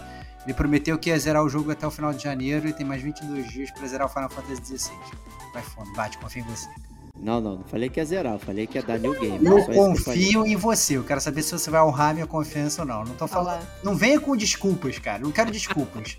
Eu quero promessas honradas, Ações. cara. É isso. Eu Ações. quero ações, eu quero, eu quero responsabilidades, eu quero ver você ai. batendo no peito. Sabe? Tá Sabe? Não, não quero, eu quero desculpas, não, cara. Aqui não tem moleque, não. Tá bom, tá bom. E depois, é, depois que o Diego zerar o 16 e o Rebirth, ele pode aí tentar a sorte no Phone Stars, né? Que parece aquele jogo do Splatoon esse aí, né? Que é o Phone Stars. Só que assim, ele não tem data ainda, é só 2024, tá aí, ó. Tá aí no bolo de 2024 e em algum momento sai. E tem aquele Ascensão de, do Ronin, né? Que é- eu, eu honestamente gostei bastante, que eu acho que ele parece ele tem aquela coisa de, de samurai e tudo. Vai vir dia 22 de março. Mas eles mostraram um pouco desse jogo, né? Não sei, não sei se É, o que eu vi, eu não fiquei, nossa, quero jogar agora e tal, bem tranquilo, só esperando. É, um momento chega, né? Um É. momento, vou jogar. Momento Tem também o jogar. Stellar Blade, que tá aí no, no bolo de 2024, sem data ainda é, correta, mas assim, Sony disse, 2024, é isso aí. O Like a Dragon Infinity Wealth, né, que já é agora nesse mês. O Dragon's Dogma 2, dia 22 de março. Né? Tá bem do- do pertinho, filme aí, tá né? bem pertinho. E, nossa, total. Tem o Silent Hill 2 aí, o remake, que tá prometido aí pra outubro de 2024. A gente não tem quase nada desse jogo, mas tá prometido aí. Nossa, não tem nada mesmo, né? Tá no ano que nada, vai sair. Caraca. Mas a, a Sony falou, tá aí. Tem o Metal Gear Solid Delta, o Snake Eater, que vai em algum momento aí em 2024 também Ah, tá não é possível, bolo. gente. Também não tem nada do jogo, cara. Pelo Tem amor nada de do Deus. jogo. É, mas eles falaram. E na verdade, aparentemente, é, não sei se foi na Austrália ou foi em algum lugar e tal, que já realmente saíram indícios de que vai ser lançado em 2024 mesmo, cara. Então, Caraca. eu tô esperançoso, cara. Eu tô esperançoso pra jogar o Metal Gear, Metal Gear 3 é, esse ano ainda. Quero nem saber. Só façam, só, só, só lancem, só lancem. Não quero Lança esperar, aí, não. Lança aí. vambora. Tem- que lançar o, o 4, né? Pro, pro Diego jogar. É isso. Tá É isso. É, Tinha o que sair, 4 o podia quatro, lançar mesmo. É. É. O Diego, o Diego, ele- o Diego ele, é um, ele é um poço de promessas não cumpridas, né, cara? Ele já prometeu. ele, ele prometeu que ia jogar o 4, não jogou. Prometeu que ia ver no YouTube, não vejo. Não viu. Aí, Ah, É, cara, você, você é um grande. Cara, você, você, se tivesse uma série da sua vida, o nome da série seria O Quebrador de Promessas, cara. É, essa- ele foi assistir no YouTube com o Switch e dormiu, né? é isso. É. É isso. É isso. E pra terminar, né? Pra fechar esse vídeo da Sony aí, ela mostrou uma coleção chamada de coleção Deep Earth, que são as plates e controles com cores novas aí, né? Para o ouvinte idealizar aí, é como se fosse a bandeira da França. Né? Só que em vez do branco é um cinza, né? Um cinza bem, bem prateado, assim, né? Um cinza bem prateado. Eu achei horroroso, mas, né? Existe gosto para tudo nesse mundo. Quem sabe aí alguém goste dessas plates. É, inclusive, né? São plates caras. São controles também caros. Mas quem gostou, fica aí, né? Gosto muito.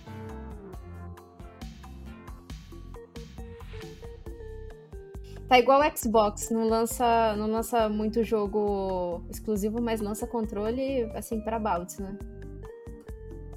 É bem isso mesmo. Louco. É, cara, Kate é metralhadora machine, cara. É. Agora eu fui sonista, né? Agora eu fui sonista. É isso. Toma cuidado pra ser. no- Toma, toma cuidado, Kate, pra não ser acusado de Sony Girl, hein, cara. É verdade. Isso, isso acontece às vezes aqui no cast, hein, cara. E olha você, então, você se acusar de Sony Girl ia ser uma coisa terrível. Ai, meu Deus. A próxima é da Square Enix, que todo, todo final de ano ela lança aquela cartinha, né, do CEO, que sempre lança aquela cartinha falando que ele promete pro próximo ano. O ano passado ele falava muito sobre, sobre o que é aquilo que tava na moda, gente, que era NFT, não sei o que tal. E agora, o que ele lançou ali na cartinha, que promete o uso agressivo de inteligência artificial em seus jogos, né? O presidente aí da Square Enix, ele Parada. compartilhou na carta do ano novo, falou assim, ó, vocês vão tudo perder os empregos de vocês, porque a gente vai lançar inteligência artificial, entendeu? Que parada, Que, né, cara? que loucura. parada doida, né? É, eu não. Eu entendo que, obviamente, o que tá no hype eles gostam de falar, né? Então, como você falou, né? No ano passado tava na moda NFT, ele falou que tudo ia ter NFT. Aí agora o chat GPT tá na moda, vai falar que tudo vai ter inteligência artificial. Mas o que ele falou foi que agora a inteligência artificial tá fazendo tudo. Tá fazendo música, tá fazendo gráfico, tá fazendo roteiro, tá fazendo tudo. Eu já tô esperando a Square daqui a pouco lançar um jogo falando, ó, esse jogo não teve nenhum desenvolvimento humano, ele foi todo feito por inteligência artificial e nós esperamos que ele fature 700 bilhões. né? O meu custo foi zero, porque eu fiz todo ele no chat GPT, mas Alto lá, o custo foi. Ele pagou a mensalidade do chat GPT. é, tá? pagou a mensalidade do chat GPT, Coitada- mas eu quero coitada- vender 700 bilhões de, de dólares. né? A gente já sabe um, um buzilhão de cópias vendidas. É isso que a gente sabe que a. Square está acostumada a fazer. né? E a Caraca, Square, tem ela jeito. tem um- uma linha de, de ganho muito alta, né? Tipo É. assim, tem que vender demais pra, pra realmente eles considerarem algo... É isso, um Lucrativo. sucesso. É. É bizarro. Eles são É bizarros. bizarro, é bizarro mesmo. Enfim, né? Mas, continuando com notícia ruim, é, o- os servidores de The Day Before serão desligados agora em janeiro. O jogo não tem quase um mês, né? Bom, então apenas. Que é, porcaria. nossa, que porcaria. Depois de 45 dias do lançamento, né, do acesso antecipado, foi anunciado aí a, a Fantastic, né, que é a desenvolvedora do jogo, fez um tweet ali bonitinho tal, falando, ah, muito obrigado para quem comprou, mas a gente vai desligar os servidores dia 22 de janeiro. E a Steam, ela vai reembolsar essas pessoas, mesmo quem não tenha pedido reembolso, será reembolsado, tá? Inclusive- mesmo que. ah, E se eu não tiver o jogo, ele vai me reembolsar também? É, se, se você colocou na wishlist, eu vou ser reembolsado. e, inclusive, eles é, encerraram oficialmente as operações, né? O jogo também nem é vendido mais na Steam. Mas eu fiquei sabendo que pelo jogo não ser mais vendido na Steam, aqui desse jogo tá valendo até 200 dólares, né? No eBay, assim, porque Caraca, virou meu, sério. um jogo que não. Virou relíquia. É, virou relíquia. Bizarro, né? Coisa. A galera puxando aí o fio da Nintendo, né? que gosta de Total. trabalhar com esse tipo de coisa. Mas assim, que pena pra quem investiu tempo e dinheiro nesse jogo. Que pena também pra pra quem passou o tempo desenvolvendo, né? Porque sabemos bem o, o problema onde foi, né? Os, os próprios ali donos da Fantastic gastaram mais do que deveriam e acabaram dando o golpe mesmo, fugindo com o dinheiro e, Filho da puta, cara. e deixando assim, né? É uma pena, uma pena Uma mesmo. pena. E continuando assim, mais um servidor que vai ser desligado aí. É a Bandai Namco e a From Software anunciou que vai fechar os servidores do Dark Souls 2, do PS3 e do Xbox 360 Caraca, agora ainda no tava 31 on. de março. Então, agora Gente. ainda tá on, né? Caraca, meu. Então, Hum. pra quem é apaixonado pelo jogo, quiser fazer a platina, quiser fazer o 1000G aí, é a oportunidade até dia 31 de março, às 10 horas do horário de Brasília, pra fazer a É, platina pô, do 10 anos de, de jogo. Né? É isso. 10 anos de jogo. É, uma hora tem que Caraca. acabar, né, cara? Essa é a grande É. verdade. Mas daqui a pouco sai um Dark Souls 2 Remake, Remastered, High Remasterizadora e volta o servidor com tudo. A gente já sabe como é que Mas já não tem o escola, não eu é não isso? duvido. é. é, é. Eu não tenho Não dúvida que volta e me aparece, cara. O Dark Souls Collection com tudo e. Sabe? Ah, é. Collection Remastered. É, entendeu? E, é, hoje é, a- é mais barato, né? Mais barato você apostar num jogo que já fez sucesso, já vendeu, do que você criar uma. IP nova. Né? Tá aí a Naughty Dog pra provar isso. É, tá, tá aí essa geração atual, né, que nós estamos vivenciando, tá aí pra provar isso. Remake, remaster, tudo, tudo aí, né? Reflexo da pandemia? Não sei, talvez, mas tá, tá aí. E pra fechar as nossas, assim, notícias... Não, fechar não, tem mais uma ainda. Mas a próxima notícia é o vazamento massivo de dados da Insomniac, né, que pra quem não estava dormindo durante esses últimos dias aí, é, viu no finalzinho do ano que ao todo cerca de 1,3 milhões de arquivos foram publicados. né? Eles tinham por volta aí de 1,6 terabytes de tamanho. É, eu tava vendo, parece que tem muito mais que isso, tá? Mais que 1,6 terabytes, mas é, além dos dados de é, planos da, da empresa, tem dados dos funcionários, né? Que são dados É, é, é sigilosos, são dados sensíveis, não que da empresa também não seja. Mas, poxa, é complicado, né? Os E- caras vazaram um monte de coisa. né? Muita amor de coisa, muita coisa. Assim, é, os planos da empresa, assim, durante esses 10 anos aí, né, que, que foi vazado. Então, é, tem uma lista de jogos até 2032. O que eu acho, o que eu acho é, interessante é como a gente às vezes não imagina que os planos dessas empresas elas são realmente muito longos. Então eles estão planejando literalmente uma década na frente, né? Sim. Às vezes a gente acha que o cara fala assim, não, olha, o cara tá planejando o próximo jogo que é daqui a três anos, daqui a quatro anos e, e parou por ali, né? É, ou então no máximo ele tá planejando um, ele já sabe qual vai ser o outro que ele vai pegar depois, né? É, mas não, os caras eles pensam muito na frente, né? Então os caras já tá pensando lá, né? Daqui a, do- cara, daqui a 10 anos, 2034, cara. Parada, parada surreal. E aí é que vem o pensamento, né? Quando, quando que o cara encaixa nesse meio, nesse meio do planejamento aí os remaster dos jogos dele, né? Porque esse é o ponto. Ele tá lá planejando, ó, tô planejando aqui o Spider-Man, tô planejando o Wolverine, tô planejando o X-Men. Mas na verdade tem com certeza uma abinha lá que fala assim, ó, daqui a três anos eu vou fazer o remaster desse jogo aqui de cinco anos atrás, ó. E aí depois eu vou fazer o remaster do Homem-Aranha 2 que saiu no das Coisas. Que, que, que é isso que tá acontecendo hoje em dia, né? Então o cara vai ter a planilha dos jogos novos e a planilha dos remaster que ele vai ter que lançar. né? É, pois é, e, e assim, esse é um planejamento, a gente nunca sabe também o quão longo e quantas coisas são, na verdade, abortadas, né? Quando uma sai, É quantas outras foram canceladas para que saísse Sim. essa aqui, né? A gente sempre acha que, que a- só tem um jogo em desenvolvimento e tal, mas é porque a gente não tá por dentro, né? Raramente a gente tem acesso a esse tipo de coisa, né? Quantos, quantos jogos foram cancelados, enfim, mas é um acontecimento lamentável aí e tal, esses bandidos aí. Acontece mais do que que a gente Imagina. né, tem, imagina. Hum. Né, é, É, deve ter muita muito comum. jogada, aquele negócio realmente, dos caras roubarem e aí vão na empresa e falam assim, ó, roubamos, paga aí a gente pra gente não Paga aí, divulgar. E aí a empresa fala, Dani, se não vou pagar, eles divulgam, então a empresa vai e paga. E, né? E às vezes É. a, a custa de dinheiro que poderia estar sendo investido em outras coisas, até em próprios jogos. Né? Exatamente. Então é, é contratação de pessoas, dá aumento é, pra galera. dependendo, é, pois é. Dependendo do que é, é mais fácil não pagar. Né? Pô, você tá, É, joga aí. É que se paga precedente, né? Aí eles começam a fazer É. direto. É, o, o- o problema, o problema de, de- dessas informações elas serem divulgadas, eu acho que o principal é a questão da inteligência de mercado, né? Porque bem ou mal, a Insomniac, ou a Naughty Dog, ou a Microsoft, qualquer que seja, são empresas que estão competindo com outras empresas, né? Não, eu tenho que Sim. lançar um jogo bom esse ano e tal, não sei o quê. Agora as empresas já estão lá pensando, não, olha, ó, vai ter Homem-Aranha 3 em 2028, então talvez eu não queira lançar um jogo em 2028, talvez eu queira lançar logo no início para eclipsar o, o Homem-Aranha e tal, não sei o quê. Né? Você ter, assim, o seu plano de negócio exposto assim é uma sacanagem, né? Em termos de, É de, de estratégia de negócio, né? E de, de questão de estratégia competitiva, né? É realmente difícil, cara. É um, é um, é um tiro no pé aí, muito ruim. Bem, bem, bem complicado. É, mas enfim, vamos estar acompanhando aqui a gente torce para que a, a turma receba melhor.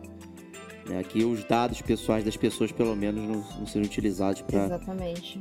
Pra outras pra coisas. crimes né? e fraudes, né? para outras coisas. E, e é isso aí. Kate, próxima aí notícia. Próximo é a E3 foi de Era 3, né? E3 cancelada para sempre, talvez, não sei, né? Não, Mas pra a sempre. Morreu. ESA, ela anunciou o fim oficial do evento, né? É, afirmando que não vai mais acontecer. Agradecer ao público, ah, muito obrigado, foram 20 anos de história e tudo mais. Mas assim, eu penso que se a E3 fizesse no esse ano, né, 2024, a, a E3 ia ser meio flop. Eu acho que ela vai esperar um tempinho. Daqui uns 5 anos, eu- olha, E3, hein? Lembra da E3? Pô, Remaster. Um. É 3 remaster. é isso. Ao mesmo tempo. É 3 Entendeu? remake. Vai voltar É isso. assim, ó. A redenção da E3, não sei o quê, e vai voltar naquele calor. Então eu acho que eles vão fazer isso. Não, não é num todo assim. Eu acho que isso daí é um- meio que um. Safadeza, É. né? É, Eu acho. eu Eu, eu, eu, eu quero muito acreditar que a Kate esteja certa, mas eu não acho que ela tá. É, quero muito mesmo. Eu, eu tor- torceria muito. Só que eu acho que a verdade é que o mercado mudou. Né? Assim, antes, essas empresas gastavam milhões e milhões e milhões e milhões para botar um stand lá, para fazer o. parecer um cara no palco falando, e não sei das quantas. Agora o cara faz o. né, o, o zoom dele lá, entendeu? Com a câmerazinha, ele coloca um chroma key ali, e ele já faz as divulgações dele e divulga da mesma forma. E a galera, é. e a galera vê on demand, a galera não tem que viajar, o custo é muito pouco, o cara não vai ter que pagar promoter de evento, o cara não vai ter que pagar é, um banco de palanque, o cara não vai ter que pagar um bando de coisa. E ele acaba passando a mesma ideia que antes. e antes ele não tinha como passar, porque ele não tinha as ferramentas tecnológicas que a gente tem hoje, de ficar fazendo live a qualquer momento, né? De, de, de usar YouTube como propaganda e tal. E esse é o ponto. O cara, ele antes ele gastava fazendo isso, né? Ele fazendo um evento desse. Agora ele ganha dinheiro botando online, porque ele coloca um anunciante lá, outro anunciante, outro anunciante. Então, é. é, fazer essas apresentações online virou fonte de renda. Quando antes, na verdade, o cara ficava gastando dinheiro pra tentar promover o jogo, pra falar, porra, será que depois eu vou vender esse jogo no futuro? Ficava torcendo, será que vai pagar os custos dessa apresentação na E3 e tal? Agora não, agora o cara faz um vídeo e monetiza e tal. Então eu acho que a internet mudou muito. É, a forma de, de, de, de marketing mudou demais. E eu, infelizmente, não acho que a gente vai voltar a ter uma feira nesses moldes. Eu acho que a galera, por exemplo, que vai na BGS, tem oportunidade ainda de ir na BGS no Brasil, jogue as mãos para o céu e agradeço porque a gente ainda tem essas, essas feiras aqui, porque eu diria que quando os caras se tocarem que realmente não vale a pena, né, é, financeiramente, né, talvez seja muito mais legal para eles fazerem um, um evento virtual focado no público brasileiro, né, talvez eles ganhem mais dinheiro do que é, na BGS, por exemplo, da vida, que eu acho que eles talvez gastem muito dinheiro. Tem, eles têm que ter aquele trade-off, né? O, o, ganho físico da pessoa física ir lá e curtir aquilo vai ser maior do que o ganho virtual de fazer aquilo, inclusive alcançando um número muito maior de pessoas. É difícil, né? Mas eu acho que a verdade é que o mundo mudou muito. É, mudou mesmo. Ó, só conferindo aqui a estatística do, do, do Game Awards 2023, cara, é, deu 8, mais de 8 milhões e 200 mil visualizações. Né? E a gente está falando de um evento super recente. Né? Em comparação com o de 2022, que deu um pouco mais de 5 milhões e meio. Você vê, de um ano para o outro já, já deu um salto enorme. Né? E o Summer Game, Fest, Summer Game Fest, que é o do meio do caminho aí, a gente está falando de 4 milhões de visualizações ali em julho, junho, né, que teria o mesmo efeito da E3. Então, assim, cara, é... e você falou é perfeito, cara, que virou, virou, não é mais gasto de marketing, mas virou uma fonte de renda alternativa. É isso, pô. Né? Porque 8 milhões de visualização, mais patrocinador, mais o ganho de ads, é isso. mais não sei o quê. Antes o cara, cara ele tinha então, que pagar pra E3 pra ter um stand lá, né? Ah, eu quero comprar um stand aí para apresentar os meus jogos. Meu irmão, agora ele não paga nada, ou talvez pague, obviamente, a plataforma de, de streaming dele, que é muito mais barata divulga e ainda monetiza em cima. Porra, sabe? É no-brainer, é. cara. Assim, não. No-brainer. Não, é. tem. Não tem justificativa para ter. É, e sem carisma, sem nada, a E3 acabou, né, se perdendo aí na, na nostalgia mesmo de quem viveu aquela época. É isso. É, e com, com, isso terminamos, mas não terminamos completamente, porque já estamos inaugurando aqui como praxe do GCG News os drops do Stevox. Cara, né? então, hoje, hoje os já drops... fiquem atentos aos drops do Stevox sempre que acabar o GCG News. Cara, os drops do Stevox estão curtos. Na verdade, o tempo do Stevox foi curtíssimo e depois deu um problema também antes a gente começar a gravar aqui. É, não consegui consolidar. É, parte dos drops do Stevox também são da Kate, que a Kate começou anunciando em off aqui que o Hi-Fi Rush é, foi anunciado para PlayStation e para Switch na encolha né? É, obviamente não anunciado oficialmente, mas foi liberado não sei aonde, não sei das quantas, lá, lá, lá. lá. Então, é, para quem não teve a oportunidade de jogar esse grande petardo no, na Game Pass, no Xbox, vai ter a oportunidade de jogar agora no console da mãe Sony e no console da Nintendo, né? É, teve também um outro anúncio do diretor da Square, né? Depois de falar aquela parada maravilhosa da inteligência artificial, é, um outro diretor foi lá e falou que Atenção aí, Diego. Final Fantasy VII Rebirth vai ter entre 40 a 100 horas de duração para você fazer tudo, cara. Entre 40 Não, fiquei, e 100 horas de duração, cara. Então, assim, você prepare, prepare o seu game time, porque fevereiro, meu amigo, se antes você tava falando, não, tava jogando muito videogame, meu irmão, em fevereiro você tá ferrado, cara que vai ser. Cara, e é o jogo do meio, gente, sem hora. Cara, cara, vai ser o jogo do meio sem hora. Eu não sei o que eles vão fazer, cara. Eu, eu, eu, não sei, cara. Eu não sei em termos de história, eu tô, tô preocupado. Não, a gente não pode spoilerizar, meu, porque a gente não sabe o que vai acontecer. É isso. é isso. Total. Tem que ficar off total. E tem que jogar logo, porque senão depois a internet vem avassaladora, cara. Tu sabe como é, que funciona. É, a gente já chegou a falar isso aqui no Gamer Como a Gente, mas não vale salientar, vale salientar de novo. A, a Square também deu mais notícias dos remakes dos jogos clássicos que ela está trazendo de volta, né? Então, Jet Set Radio, Crazy Taxi, Streets of Rage, o Shinobi e o Golden Axe. Ela passou recentemente, lançou mais takes, né? É, deixando muitas pessoas ansiosas, como eu, deixando muitas pessoas putas, como o Diego, que ficou putinho com o Streets of Rage. Ah, achei uma merda. Ah lá, viu? Começou, já começou com hate, não é o meu jogo clássico.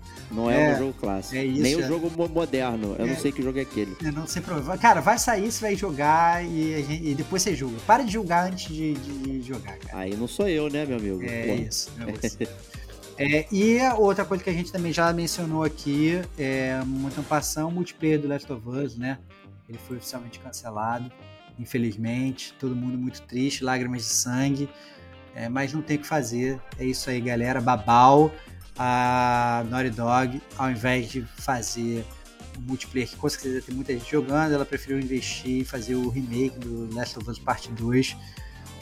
E é isso aí, né? É isso aí. Obviamente dava muito menos trabalho fazer o remake do Last of Us Part 2, ela sabia que ela poderia monetizar tão bem quanto, porque muita Sim. gente para o remake do Last of Us Part 2 e é isso, né? Então, enquanto a galera compra, a, a, o pessoal vai fazer o que é tá tudo certo. pessoal vai fazer o que É. é mais fácil, né? Então, fica aí lágrimas de sangue porque eu tava todo mundo esperando muito é, o multiplayer do o remake do multiplayer do Last of Us 1. Mas esse remake, infelizmente, não sairá jamais. É isso. É isso. Excelente, então. Gamer com a gente News se despede e próxima semana tem mais Gamer com a gente. Grande abraço e até lá. Tchau, tchau.